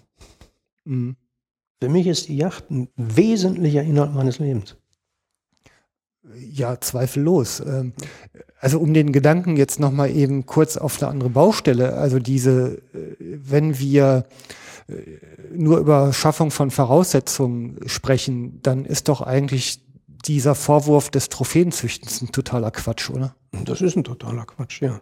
Ich kriege in dem Augenblick habe ich, habe ich einen guten, einen gesunden Bestand im Revier, in dem ich dafür sorge, dass der Bestand eben von, von, der, von der Bestandsdichte in einem tragbaren Verhältnis zu seiner Umwelt steht. So. Und damit, weil äh, wer jemals die Bücher von Rieger gelesen hat oder sonst wo, äh, obwohl der auch noch äh, extrem mit, mit, mit Füttern gearbeitet hat, ähm, der sieht das, wenn, wenn, man, wenn man diese Langfrist, äh, die Langfristuntersuchung von Ellenberg, von, von Albrecht von Bayern sieht, die, die äh, äh, über sieben, acht Jahre lang Forschungsprogramme in eingegatterten Revieren äh, durchgeführt haben, mhm. Äh, ohne Prädaktorendruck, mit vollständiger Fütterung ad libitum, wie, wie Hermann Illenberg das nannte, also bis zum Erbrechen ne? Mhm. oder nach Belieben, ad libitum nach Belieben. Ähm, und die haben ganz genau beschrieben, was daraus entsteht, wenn die Bestände zu dicht werden. Ne? Mhm. Und das ist das, was, was wir Jäger können. Was entsteht denn daraus? Also ich da entsteht, daraus entsteht starker sozialer interner Stress, ja. innerartlicher Stress, Ne? Das heißt, die bringen sich permanent gegenseitig auf den Zock. Äh, Infektionsketten reißen nicht ab. Da können sie, da, die können noch so gesund ernährt sein. Wenn sie, wenn sie neben Pockenkranken in der Zelle sitzen, dann kriegen sie die Pocken. Klar. Ne? Mhm. Da, da, können sie machen, was sie wollen. Straßenbahneffekt nenne ich es immer. Ja. ja. Okay. So, ähm, das heißt also, wenn, wenn, wenn wir das, was wir mit der Yacht erreichen können, ist ähm, die, den, den Wildbestand mit, mit, der, mit, der, mit dem Habitat äh, in Übereinstimmung zu halten. Ne? Fred Gurt nennt das, nehmen wir mal die Rehe, Fred Gurt nennt das beim Rehwild die sogenannte Pionierphase. Äh, und der Vorder Fred Gurt war kein Jäger, aber das ist für mhm. mich der ausgewiesenste Kenner des Rehwilds überhaupt. Das war ein Schweizer oder ist ein Schweizer, ich weiß nicht, ob der überhaupt noch lebt. Äh, der hat das erste Mal veröffentlicht, glaube ich, in 1968. Ähm, und der äh, unterscheidet ganz einfach in, in die Aufbauphase, sprich die Pionierphase eines Bestandes, ne? da wo noch Raum ist, sich aufzuweiten. Mhm. Ähm, dann in die Bestands- und dann in die Kümmerphase. Mhm. Ne? Ähm, dann geht der Bestand so langsam über in, in, in, in einen Zustand, der, der jetzt die, die, die Kapazität des Biotops bis zur Grenze ausnutzt. Mhm. Und dann wächst der Bestand darüber hinaus und das hat unmittelbare Auswirkungen auf die Bestandsgesundheit in sich. Mhm. Ne? Das heißt, die, die, die, die Gesundheit der einzelnen Individuen, ja. die zwar von der Genetik her die gleiche Ausstattung haben wie früher, aber äh, vom, vom Phänotyp her, das heißt vom, vom individuellen körperlichen Erscheinungsbild, die werden krank, die kümmern, die werden klein äh, und, und, und. Das geht bis hin äh, zum vollständigen Zusammenbruch. Das ist bei Rehwild noch nie beobachtet worden, äh, aber bei, bei, äh, bei anderen Spezies, siehe die, die, die Seehunde in der Nordsee mit dieser Staubeepidemie, mhm. die regelmäßig kommt, seit nicht mehr gejagt wird, und genau das können wir Jäger verhindern. Mhm. Ne? Indem, wir, indem wir versuchen, idealerweise diese Pionierphase, das heißt den Bestand so zu regulieren, dass jedes einzelne Stück individuell, äh, na ich sag mal, mehr als auskommt mit seinem Habitat.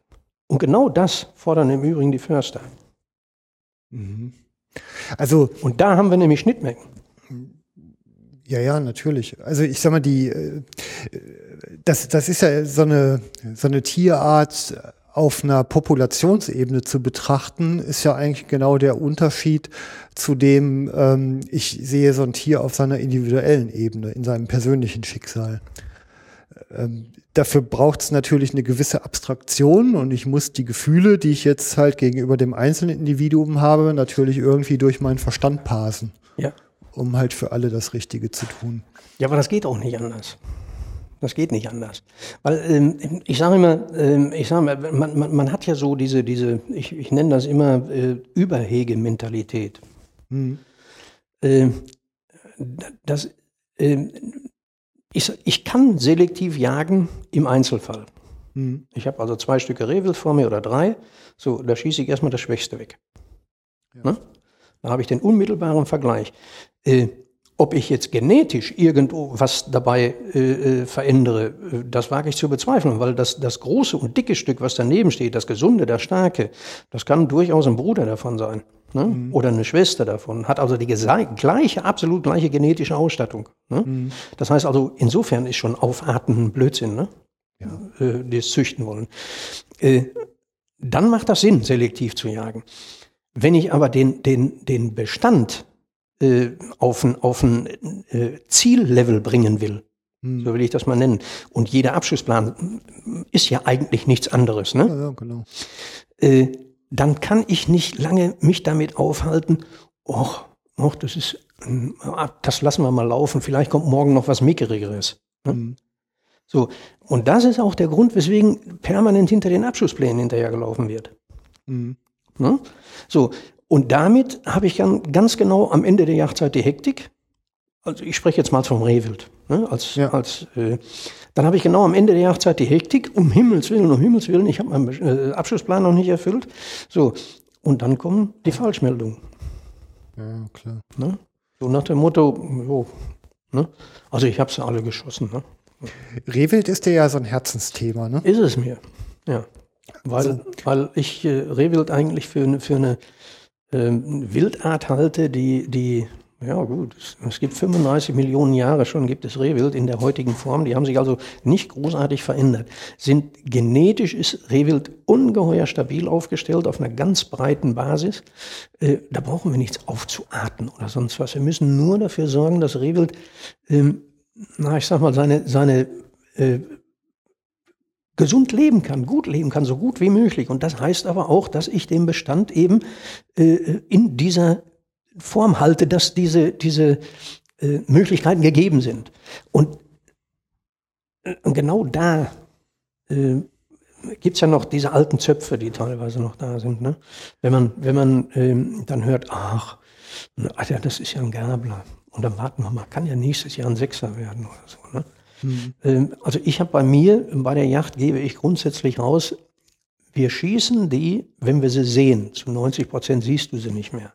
Mhm. Rehwildbestände werden chronisch unterschätzt. Chronisch. Das sagt jeder, aber auch jeder Fachmann.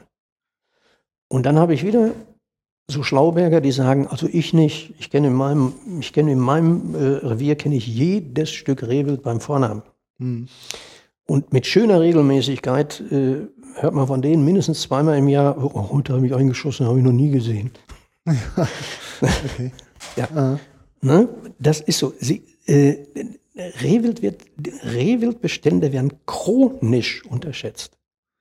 Ja, man sie, sieht man sie nicht auf der Wiese stehen morgens? Oder nee, man sieht sie nicht. Das, das ist ja immer das Argument, was ich, was ich höre von, von den alten Jägern äh, im Sauerland. Dann heißt es immer, ja, früher, äh, früher war das alles viel besser. Wir haben gar kein Rehwild mehr. Man sieht sie nicht mehr draußen auf dem Wiesen. Ne? Mhm. Äh, dann sage ich immer, wie war das denn früher? Was hatten wir denn früher? Was hatten wir an Waldflächen? Das war strikter Altersklassenwald im ganzen Sauerland. Mhm. Da wurden nur Fichten gepflanzt. Fichtenmonokulturen, weil das Ruhrgebiet brauchte Stempelholz, also Grubenholz. Mhm. So. Wer jemals so eine, so eine Fichtenschonung oder einen Fichtenaltbestand gesehen hat, dicht an dicht gepflanzt, da, da verreckt ein Reh drin, das wird verhungert. Was sollen die fressen? Nadelstreu oder sonst was? Also waren die gezwungen, Reh muss von, von, der ganzen, von, von der ganzen körperlichen, vom Aufbau her, alle vier bis fünf Stunden, so ungefähr in diesem Tonus muss es Nahrung aufnehmen. Mhm. Ne? So. Und dann waren die gezwungen und mussten sich draußen auf die Wiesen stellen. Mhm. Dann sah man die. Dann sah man auch mal fünf oder sechs Stück. So, die schlugen sich den Pansen voll und waren dann sofort wieder verschwunden. Heute haben die das nicht mehr nötig. Hm. Fahr mal durch Sauerland. Nicht nur die Kyrillflächen, sondern es ist ja auch schon seit 20 Jahren, werden, werden, wird umgestellt. Hm. Auf Mischwälder und, und, und, und, und. Da sind, da sind hektarweite Flächen drin. Da, da, das ist verfilzt, das ist zu. Es gibt Flächen von Erben, die haben von der Oma geerbt, vom Opa geerbt und sagen, warum soll ich denn jetzt ins Sauerland fahren für den, für den Hektar Wald? Lass ihn wachsen. Mhm. So, das fällt ineinander, puff, das ist pure Wildnis. Da ist Rehwild drin, da sieht man seinen Lebtag nicht. Mhm. Man kriegt die nur mit speziellen Yachtformen da wieder raus. durch Bewegungsjachten. Ich sage immer, man muss, um den weiblichen Abschluss zu erfüllen, kannst du heute nicht mehr so wie früher nur ähm, äh, auf den Hochsitzen rumsitzen und dir den Hintern platt sitzen. Mhm. Das geht nicht, das schafft man nicht mehr. Mhm. Sondern man muss Drückjachten entwickeln, Drückjachtmethoden entwickeln. So, das geht, wenn man das will. Mhm. Wir erleben das aber nicht. Wir erleben das nicht. Äh, dann gibt es, dann gibt es das, was ich immer die Ursache-Wirkungskonfusion nenne. So, wir schießen jetzt kein Rehwild mehr, sind ja schon 20 vor der Autos gerannt. Ne? Also was ich höre, ist, die Strecke an Rehwild bleibt gleich. Die Frage ist nur, ob ich sie schieße oder von der Straße kratze. Ja, das ist ja das, was ich sagen will. Ja. Ursache-Wirkungskonfusion. Die sagen also, nee, es, äh, äh, wir sehen kein Rehwild mehr, aber äh, jede Menge äh, auf den Straßen, die müssen wir runterholen. Ähm, also sind die Rehwildbestände durch, die, durch den Verkehr so ausgedünnt, äh, dass, wir, dass wir die anderen dann besser in Ruhe lassen. Dass genau das Gegenteil der Fall ist. Ja. Dass die mir dauernd auf die Autos rennen, weil es zu viele sind. Ne? Das kommt nicht so richtig rüber. Das nicht so richtig ins Bewusstsein. Ne? Äh, das ist schon, das ist schon teilweise schlimm und frustrierend. Ne? Insbesondere wenn dann auch noch mit schöner Regelmäßigkeit Jährlinge geschossen werden, also Jährlingsböcke und Schmalrehe, die unter 10 Kilo aufgebrochen wiegen. Ne? Dann, also da wird es dann wirklich bedenklich. Mhm. Ist schon so. Ähm, also eine, eine Strategie, die mir Michael aus Folge Nummer 13 vermittelt hat, ist, ähm, er geht halt her und bejagt die Verjüngungsflächen gezielt. So lange, bis der Terminaltrieb halt aus der Frasshöhe raus ist. Und dann ist es quasi egal. Äh, gut, wenn einem der Rehwildbestand an sich egal ist, für den Wald ist es dann egal. Dann ist der Terminaltrieb raus äh, und damit habe ich das erreicht, was ich als Forstwirt will. Ne? Ja. So, ähm, und dann kann ich sagen, okay, und die die interessieren mich nicht. Ne? Mhm. Äh, wenn ich aber dem Bestand was Gutes tun will, ähm, dann halte ich den Bestand in, in, in, in, in einer solchen Höhe, äh, dass ich überhaupt kein Problem mit übermäßigem Verbiss habe. Mhm. Ne? Und auch im Nachgang dann dabei bleibe. Und das tue ich von mir aus, weil ich Freude an der Yacht habe. Ich gehe eben gerne zur Yacht. So, ich, ich verbinde da Angenehmes mit dem Nützlichen. Ein wichtiger Punkt ähm, ist ja die Abstimmung mit dem Grundeigentümer. Wenn ich diese Zielsetzung übereinander kriege, wie erlebst du das? Ähm, ja, da, da ähm, na, ich sag mal, da gibt es, da gibt es, wie soll man das sagen? Zunehmend, zunehmend so eine gewisse Gleichgültigkeit des Grundeigentümers. Ne? So habe so hab ich, so, so hab ich das empfunden. Ähm, das ist nicht mehr so wie früher. Bei den Bauernjachten zum Beispiel war, waren viele Bauern waren auch selbst Jäger. Ja. So, die haben Anteil genommen. Und wenn die gemeinschaftlichen Revier bejagt haben, dann sowieso. Äh, dann ist das ja so ein bisschen so aus dem Ruder gelaufen. Ich habe ja schon gesagt, so nach dem Krieg. Und dann wurde in der Stadt wieder viel Geld verdient und dann kamen die Bonzen, haben die Reviere über den Preis weggepachtet. Da sind ja Unsummen bezahlt worden. Mhm. Äh, und damit haben sich so ein bisschen die Grundeigentümer von der Yacht entfernt. Die haben sich gesagt, okay, dann nimmst du 40 Mark pro, pro Hektar. Jedes Jahr äh, ist schönes Geld. So, und die haben auch dann das Interesse an der Yacht verloren. Und das ist, das hat sich so ein bisschen umgewandelt in so ein reines Kosten-Nutzen-Denken. Ne? Okay. Äh, das heißt, die, die, dann ist auch so, ein, so, ein, so eine gewisse, äh, ja, ich weiß gar nicht aus welchem Grund, aber so, ein- so eine gewisse, ähm, ja, nicht nur, ähm, nicht nur Gleichgültigkeit da reingekommen, äh, sondern teilweise auch, äh, ich, in, in, in, in Thüringen zum Beispiel habe ich das erlebt, so eine gewisse Aggressivität sogar dann gegen den Jäger. Ne? So nach dem Motto, äh, der soll nur bezahlen. Ne? Da wurden Wildschäden angemeldet ohne Ende und, und, und. Das heißt, da wurde der Jäger als Milchkuh angesehen, ne? also als Melkkuh. Äh, und, und da muss ich sagen, der, der Schulterschluss zwischen der Jagd äh, und den Grundeigentümern, der eigentlich absolut notwendig wäre. Ne? Ja. Weil, weil Jagd, das Jagdrecht berührt das Eigentumsrecht. Das muss man sich mal klar machen. Ja. Ne? Äh, der fehlt einfach, weil das Bewusstsein nicht mehr da ist bei den, bei den Landeigentümern teilweise. Ne? Mhm. Eigentlich hüben wie drüben, ne? Also Ja, ja. Das ist leider Gottes so. denken in die Welt des anderen und ein, sich aneinander adaptieren, um ein gutes Team zu bilden. Auf dem Land hat man da noch ein bisschen mehr Bezug. Äh, ich sage, ich komme, ich komme, was das angeht, eigentlich äh, lebe ich in einem jachtlichen Nirvana da im Sauerland bei uns. Ne? Mhm. Äh, das ist eine Dorfjacht. Äh, das hat man aber auch nicht mehr überall, weil das ist eine alteingesessene Familie, die seit vielen Generationen das Revier bewirtschaftet und die sehen das so ein bisschen als soziale Verpflichtung. So, jeder Jäger im Dorf geht bei denen jagen. Mhm. Wird auch grundsätzlich zur Herbstjacht eingeladen, wenn die Schweine fest sind und und und. Ne? Äh, man kennt sie untereinander und äh, das ist eine tolle Truppe. Ja. Ähm, und da ist noch so ein bisschen die, die Verbundenheit, dadurch, dass in jeder Familie ein Jäger ist, ist auch jede Familie eigentlich irgendwie pro Yacht. Also zumindest nicht gegen eine Yacht eingestellt. Mhm. Ne? Äh, und jeder Landeigentümer auch guckt ein bisschen über den Tellerrand und sagt, naja, man muss auch immer die Yacht im Auge behalten. Ne? Mhm. Äh, da, wo das aber nicht mehr gegeben ist, wo dieser unmittelbare Bezug zur, zur ansässigen Bevölkerung nicht mehr unbedingt da ist, äh, da ist das keine Selbstverständlichkeit mehr. Mhm. Ne? Sondern da sagt man auch, ne, der Typ aus Düsseldorf da, der soll mal zahlen. Ne, uns lädt der so und so nicht ein zur Yacht hier. Mhm. Das ist ja klar, die bringen dann ihre Spezies mit. Die haben höchstens vor Ort mal einen Yachtausseher. Äh, und äh, da wird, da verschwindet die Yacht so ein bisschen vom Schirm. Ne? Ja, ja. Das ist so. Dieser örtliche Bezug, wenn der da ist, dann ist das alles sehr viel einfacher. Mhm. Ja, es ist halt alles ein bisschen Arbeit, also arbeitsteilig sagt man ja eigentlich erstmal, ne? Jeder übernimmt so seine eigene Kernaufgabe, aber dafür, wenn zwischen den Kernaufgaben halt zwei andere liegen, dann verliert man den Zugang. Und das passiert ja mittlerweile auch auf dem Land. Also es gibt ja auch genug Dörfer, die eigentlich nur noch Wohnsiedlungen für Menschen sind, die eigentlich in der Stadt arbeiten. Die leben dann in einer Umgebung, mit der sie nichts mehr zu tun haben. Hat aber auch viel damit zu tun, wie binde ich die Bevölkerung mit ein. Ne? Wenn die mal beim, beim Feiern dann, pop, dann sitzen die einfach mit am Tisch. Ne? Mhm. So nach der Yacht. Ja. Oder ein Teil davon. So. Oder die interessieren sich dafür. Was habt ihr denn geschossen? Mhm. Komm, dann trinken wir mal eben ein Bier miteinander. So, das passiert bei uns alles in der Dorfkneipe dann. Ne? Ja. Äh, da passt das. Da, da, da hat man dieses Gefühl der Entfremdung nicht. Ganz im ja, Gegenteil. Ne? Mhm. Ja, so wäre es eigentlich immer schön. Ne? So sollte es sein. So Aber ich sage, ich bin mir dessen bewusst, ja. dass das also wirklich eine, eine große Ausnahme ist. Ne? Mhm.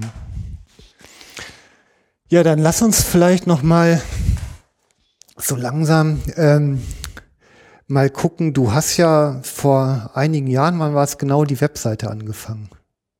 Den Jagdmenschen, ja. Dahinter steckt wahrscheinlich ein tiefer Schmerz, oder? ja, ich, äh, ich habe ja eingangs schon gesagt, dass ich also mich immer sehr mit der Yacht auch, äh, was Publikationen, Bücher und so weiter angeht, äh, ungeheuer mit beschäftige. Aber ich verfolge natürlich auch die Jagdpresse. Mhm. Also ich habe zeitweilig, ich glaube, fünf Zeitungen abonniert gehabt, bis meine Frau mal gesagt hat, also das mache ich hier nicht mehr mit. Ne? Weil alles, was ich nicht lesen konnte, habe ich gestapelt. Ich hatte dann stapelweise, dann, dann, weil ich auch noch Bücher nebenbei lese. Ich habe das Geschäft, äh, äh, das schaffst du irgendwann nicht mehr. Äh, und im, im Zuge dieser Auseinandersetzung auch mit einer Yacht, äh, ich äh, habe das eigentlich von Anfang an immer ganz gerne gemacht, äh, wenn ich mich mit irgendwas beschäftigt habe, äh, dann habe ich mich hingesetzt und habe geschrieben. Mhm. Weil in dem Augenblick, in dem du schreibst, konzentrierst du dich viel mehr. Du, du, äh, dann ist für mich die Welt zu Ende. Meine Frau weiß das dann, die macht alle Türen zu, ne?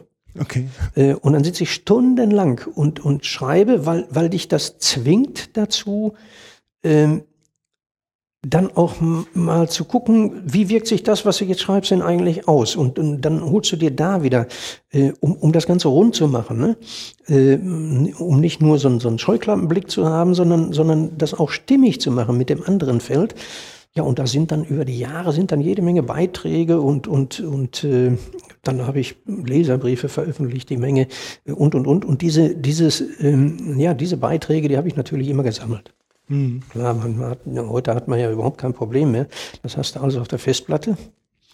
So, und irgendwann mal, weiß ich nicht, da bin ich eigentlich jahrelang bin ich damit rumgerannt äh, und habe gesagt, Mensch, du musst mal eine Website einrichten. Ne? Ähm, mhm. Weil dann äh, hat das eventuell jeder, der, der was wissen will, der kann dann ohne Beschränkung drauf zugreifen. Und dann habe ich vor drei Jahren, habe ich dann endlich mal die Kurve gekriegt und habe die Arbeit genommen und habe mir die Arbeit gemacht und habe so ein Ding eingesehen. Ich glaube, das ist jetzt drei Jahre her. Okay. Und daraus ist eben ein Jagdmensch.de entstanden. Ne? Mhm.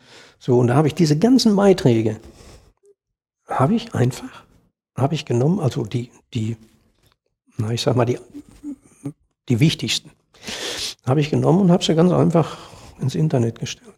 So, mittlerweile, ähm, ich habe jetzt allerdings den, den, äh, die, die Plattform gewechselt, weil, weil es da ein, ein Riesenproblem gab mit Sicherheitslücken und habe jetzt auf WordPress umgestellt. Ähm, habe also in den drei Jahren, weiß nicht, 250.000 Zugriffe darauf gehabt. Mhm. Ähm, also das wird schon kräftig gelesen. Ne?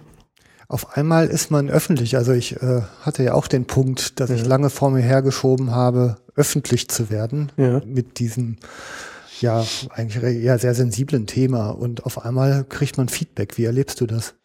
Äh, Das Feedback ist bei mir komischerweise relativ verhalten. Wenn, äh, dann, dann ist es sehr intensiv. Mhm. Ähm, äh, aber es ist nicht so wie beispielsweise bei, bei Facebook, so diese, diese äh, Likes oder was da eben, äh, sondern wer sich bei mir meldet, der gibt auch fundiert irgendwo einen Beitrag ab. Ne? Ja. Ähm, das, ist, das ist eigentlich ist das sehr angenehm. Für mich ist das angenehm. Mhm. Ne? Ähm, weil jedes Gespräch erweitert ja den Horizont. Mhm. Du, du erlebst aus jedem Gespräch, aus dem du rausgehst, ne? und auch Gespräch mit, mit, mit Kritikern, ganz klar, ne?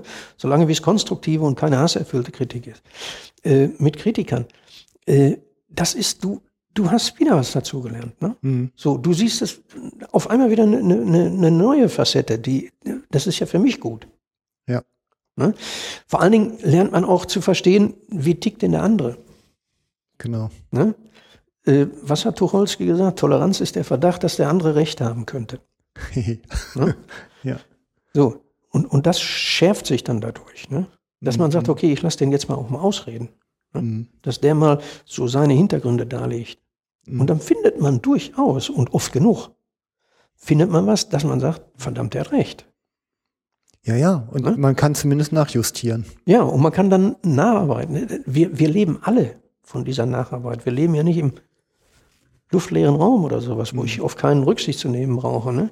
Ja. Und das ist ja auch das, was ich sage. Wir, äh, Die, die Yacht ist, wir sind 360.000 Jäger. Mhm. Ne? Wir können bei 82 Millionen Einwohnern, wir können doch nicht wirklich verlangen, dass wir 360.000 Jäger alleine bestimmen, äh, was mit der Yacht zu passieren hat, sondern das müssen wir im Konsens mit der Bevölkerung tun. Wir müssen uns aber auf der anderen Seite auch nicht gefallen lassen, dass eine andere Minderheit, die uns feindlich entgegengestellt ist, uns aufoktroyieren sollen, wie wir zu jagen haben. Mhm. Ne? Vor allen Dingen aus abstrusen Gründen teilweise, ne? die einfach nicht haltbar sind. So. Und deswegen ist, muss gerade auch, und, und das ist, und das ist ja auch wichtig, und das ist auch der Grund, weswegen wir heute hier miteinander reden. Äh, wir müssen mehr nach außen kommunizieren, nach außen tragen. Das, das, äh, äh, man muss mit jedem über die Yacht diskutieren. Man muss, man muss auch mal Spaß machen. Man muss auch Spaß miteinander haben.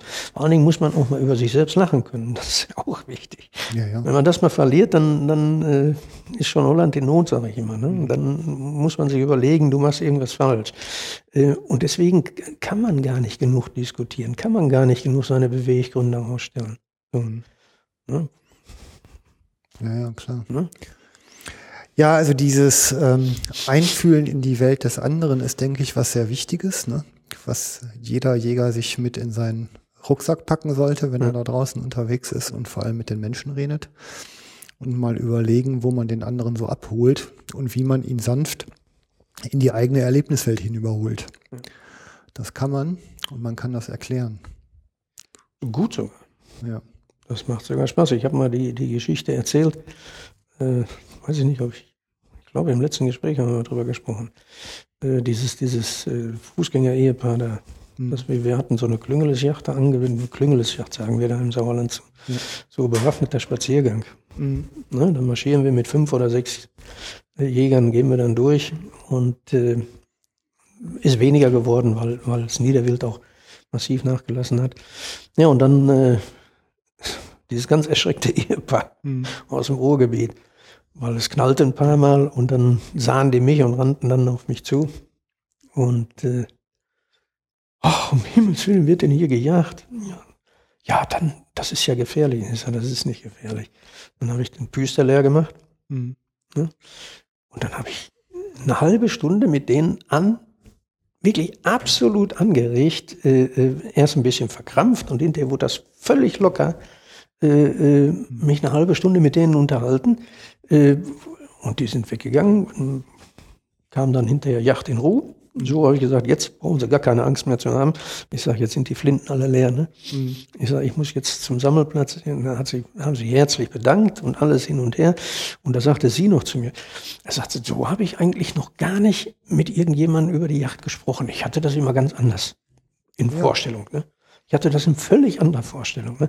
Vor allem so, so ein bisschen unausgesprochen stand dahinter, äh, Jäger sind gefährliche Rüpel. Ne? Ja, im Grunde ist es die gleiche Problematik, die man äh, mit Sinti und Roma, mit Ausländern, mit Ja. Schwulen, mit irgendwelchen anderen Randgruppen halt hat. Von außen betrachtet ist es immer befremdlich und sobald man sich die Mühe macht, mal über den Tellerrand hinweg zu gucken, ist es alles gar nicht so schlimm. Was noch lange nicht bedeutet, dass man mitmachen muss, ja. Ja, nö. Aber ja, der Verdacht, ähm, dass der andere recht haben könnte, der sollte uns ein bisschen mehr begleiten, was? Ja, das sehe ich genauso. Wir arbeiten dran. Ja, hast du, Manfred, denn noch was auf dem Herzen, was hier unbedingt Verewigung finden sollte? Tja, Verewigung, was könnte man, da gibt es eine Menge, was man verewigen kann. Ne? Ähm, aber äh, also so jetzt eine, eine Sache, die ich unmittelbar jetzt äh, loswerden will. Ich denke, wir haben Das meiste, das meiste eigentlich gesagt. Ne? das meiste. Ja. Ja. Oh, wir sind auch schon drei Stunden zugange. Mhm. Ich glaube, wir schlagen heute den neuesten, den Längenrekord im Jagdfunk. Aber so soll es sein. Dafür ist es ja da. Ja, Ja, dann ähm, bleibt mir nur, mich ganz herzlich bei dir zu bedanken. Ich keine Ursache. bin ganz sicher, wir werden sicherlich noch den einen oder anderen Kontakt miteinander pflegen. Das glaube ich doch. Ähm, ja, euch, liebe Hörer, äh, bitte ich wie immer herzlich um Kommentare unter die Sendung auf der Webseite. Ähm, ja, Manfred schreibt gerne, sicherlich antwortet er dann auch gerne zu der einen oder Ja. anderen Frage. Verwiesen sei auch noch auf deinen Blog nochmal, einjagdmensch.de. Ein Minus-Jagdmensch.de. Ja. Kommt auch als Link unter die Sendung. Gut, schön. Also man kann sich aufs Klicken reduzieren. Ja. Dann also vielen Dank, euch allen Weidmanns Heil und hier geht's weiter. Vielen Dank. Tschüss. Tschüss.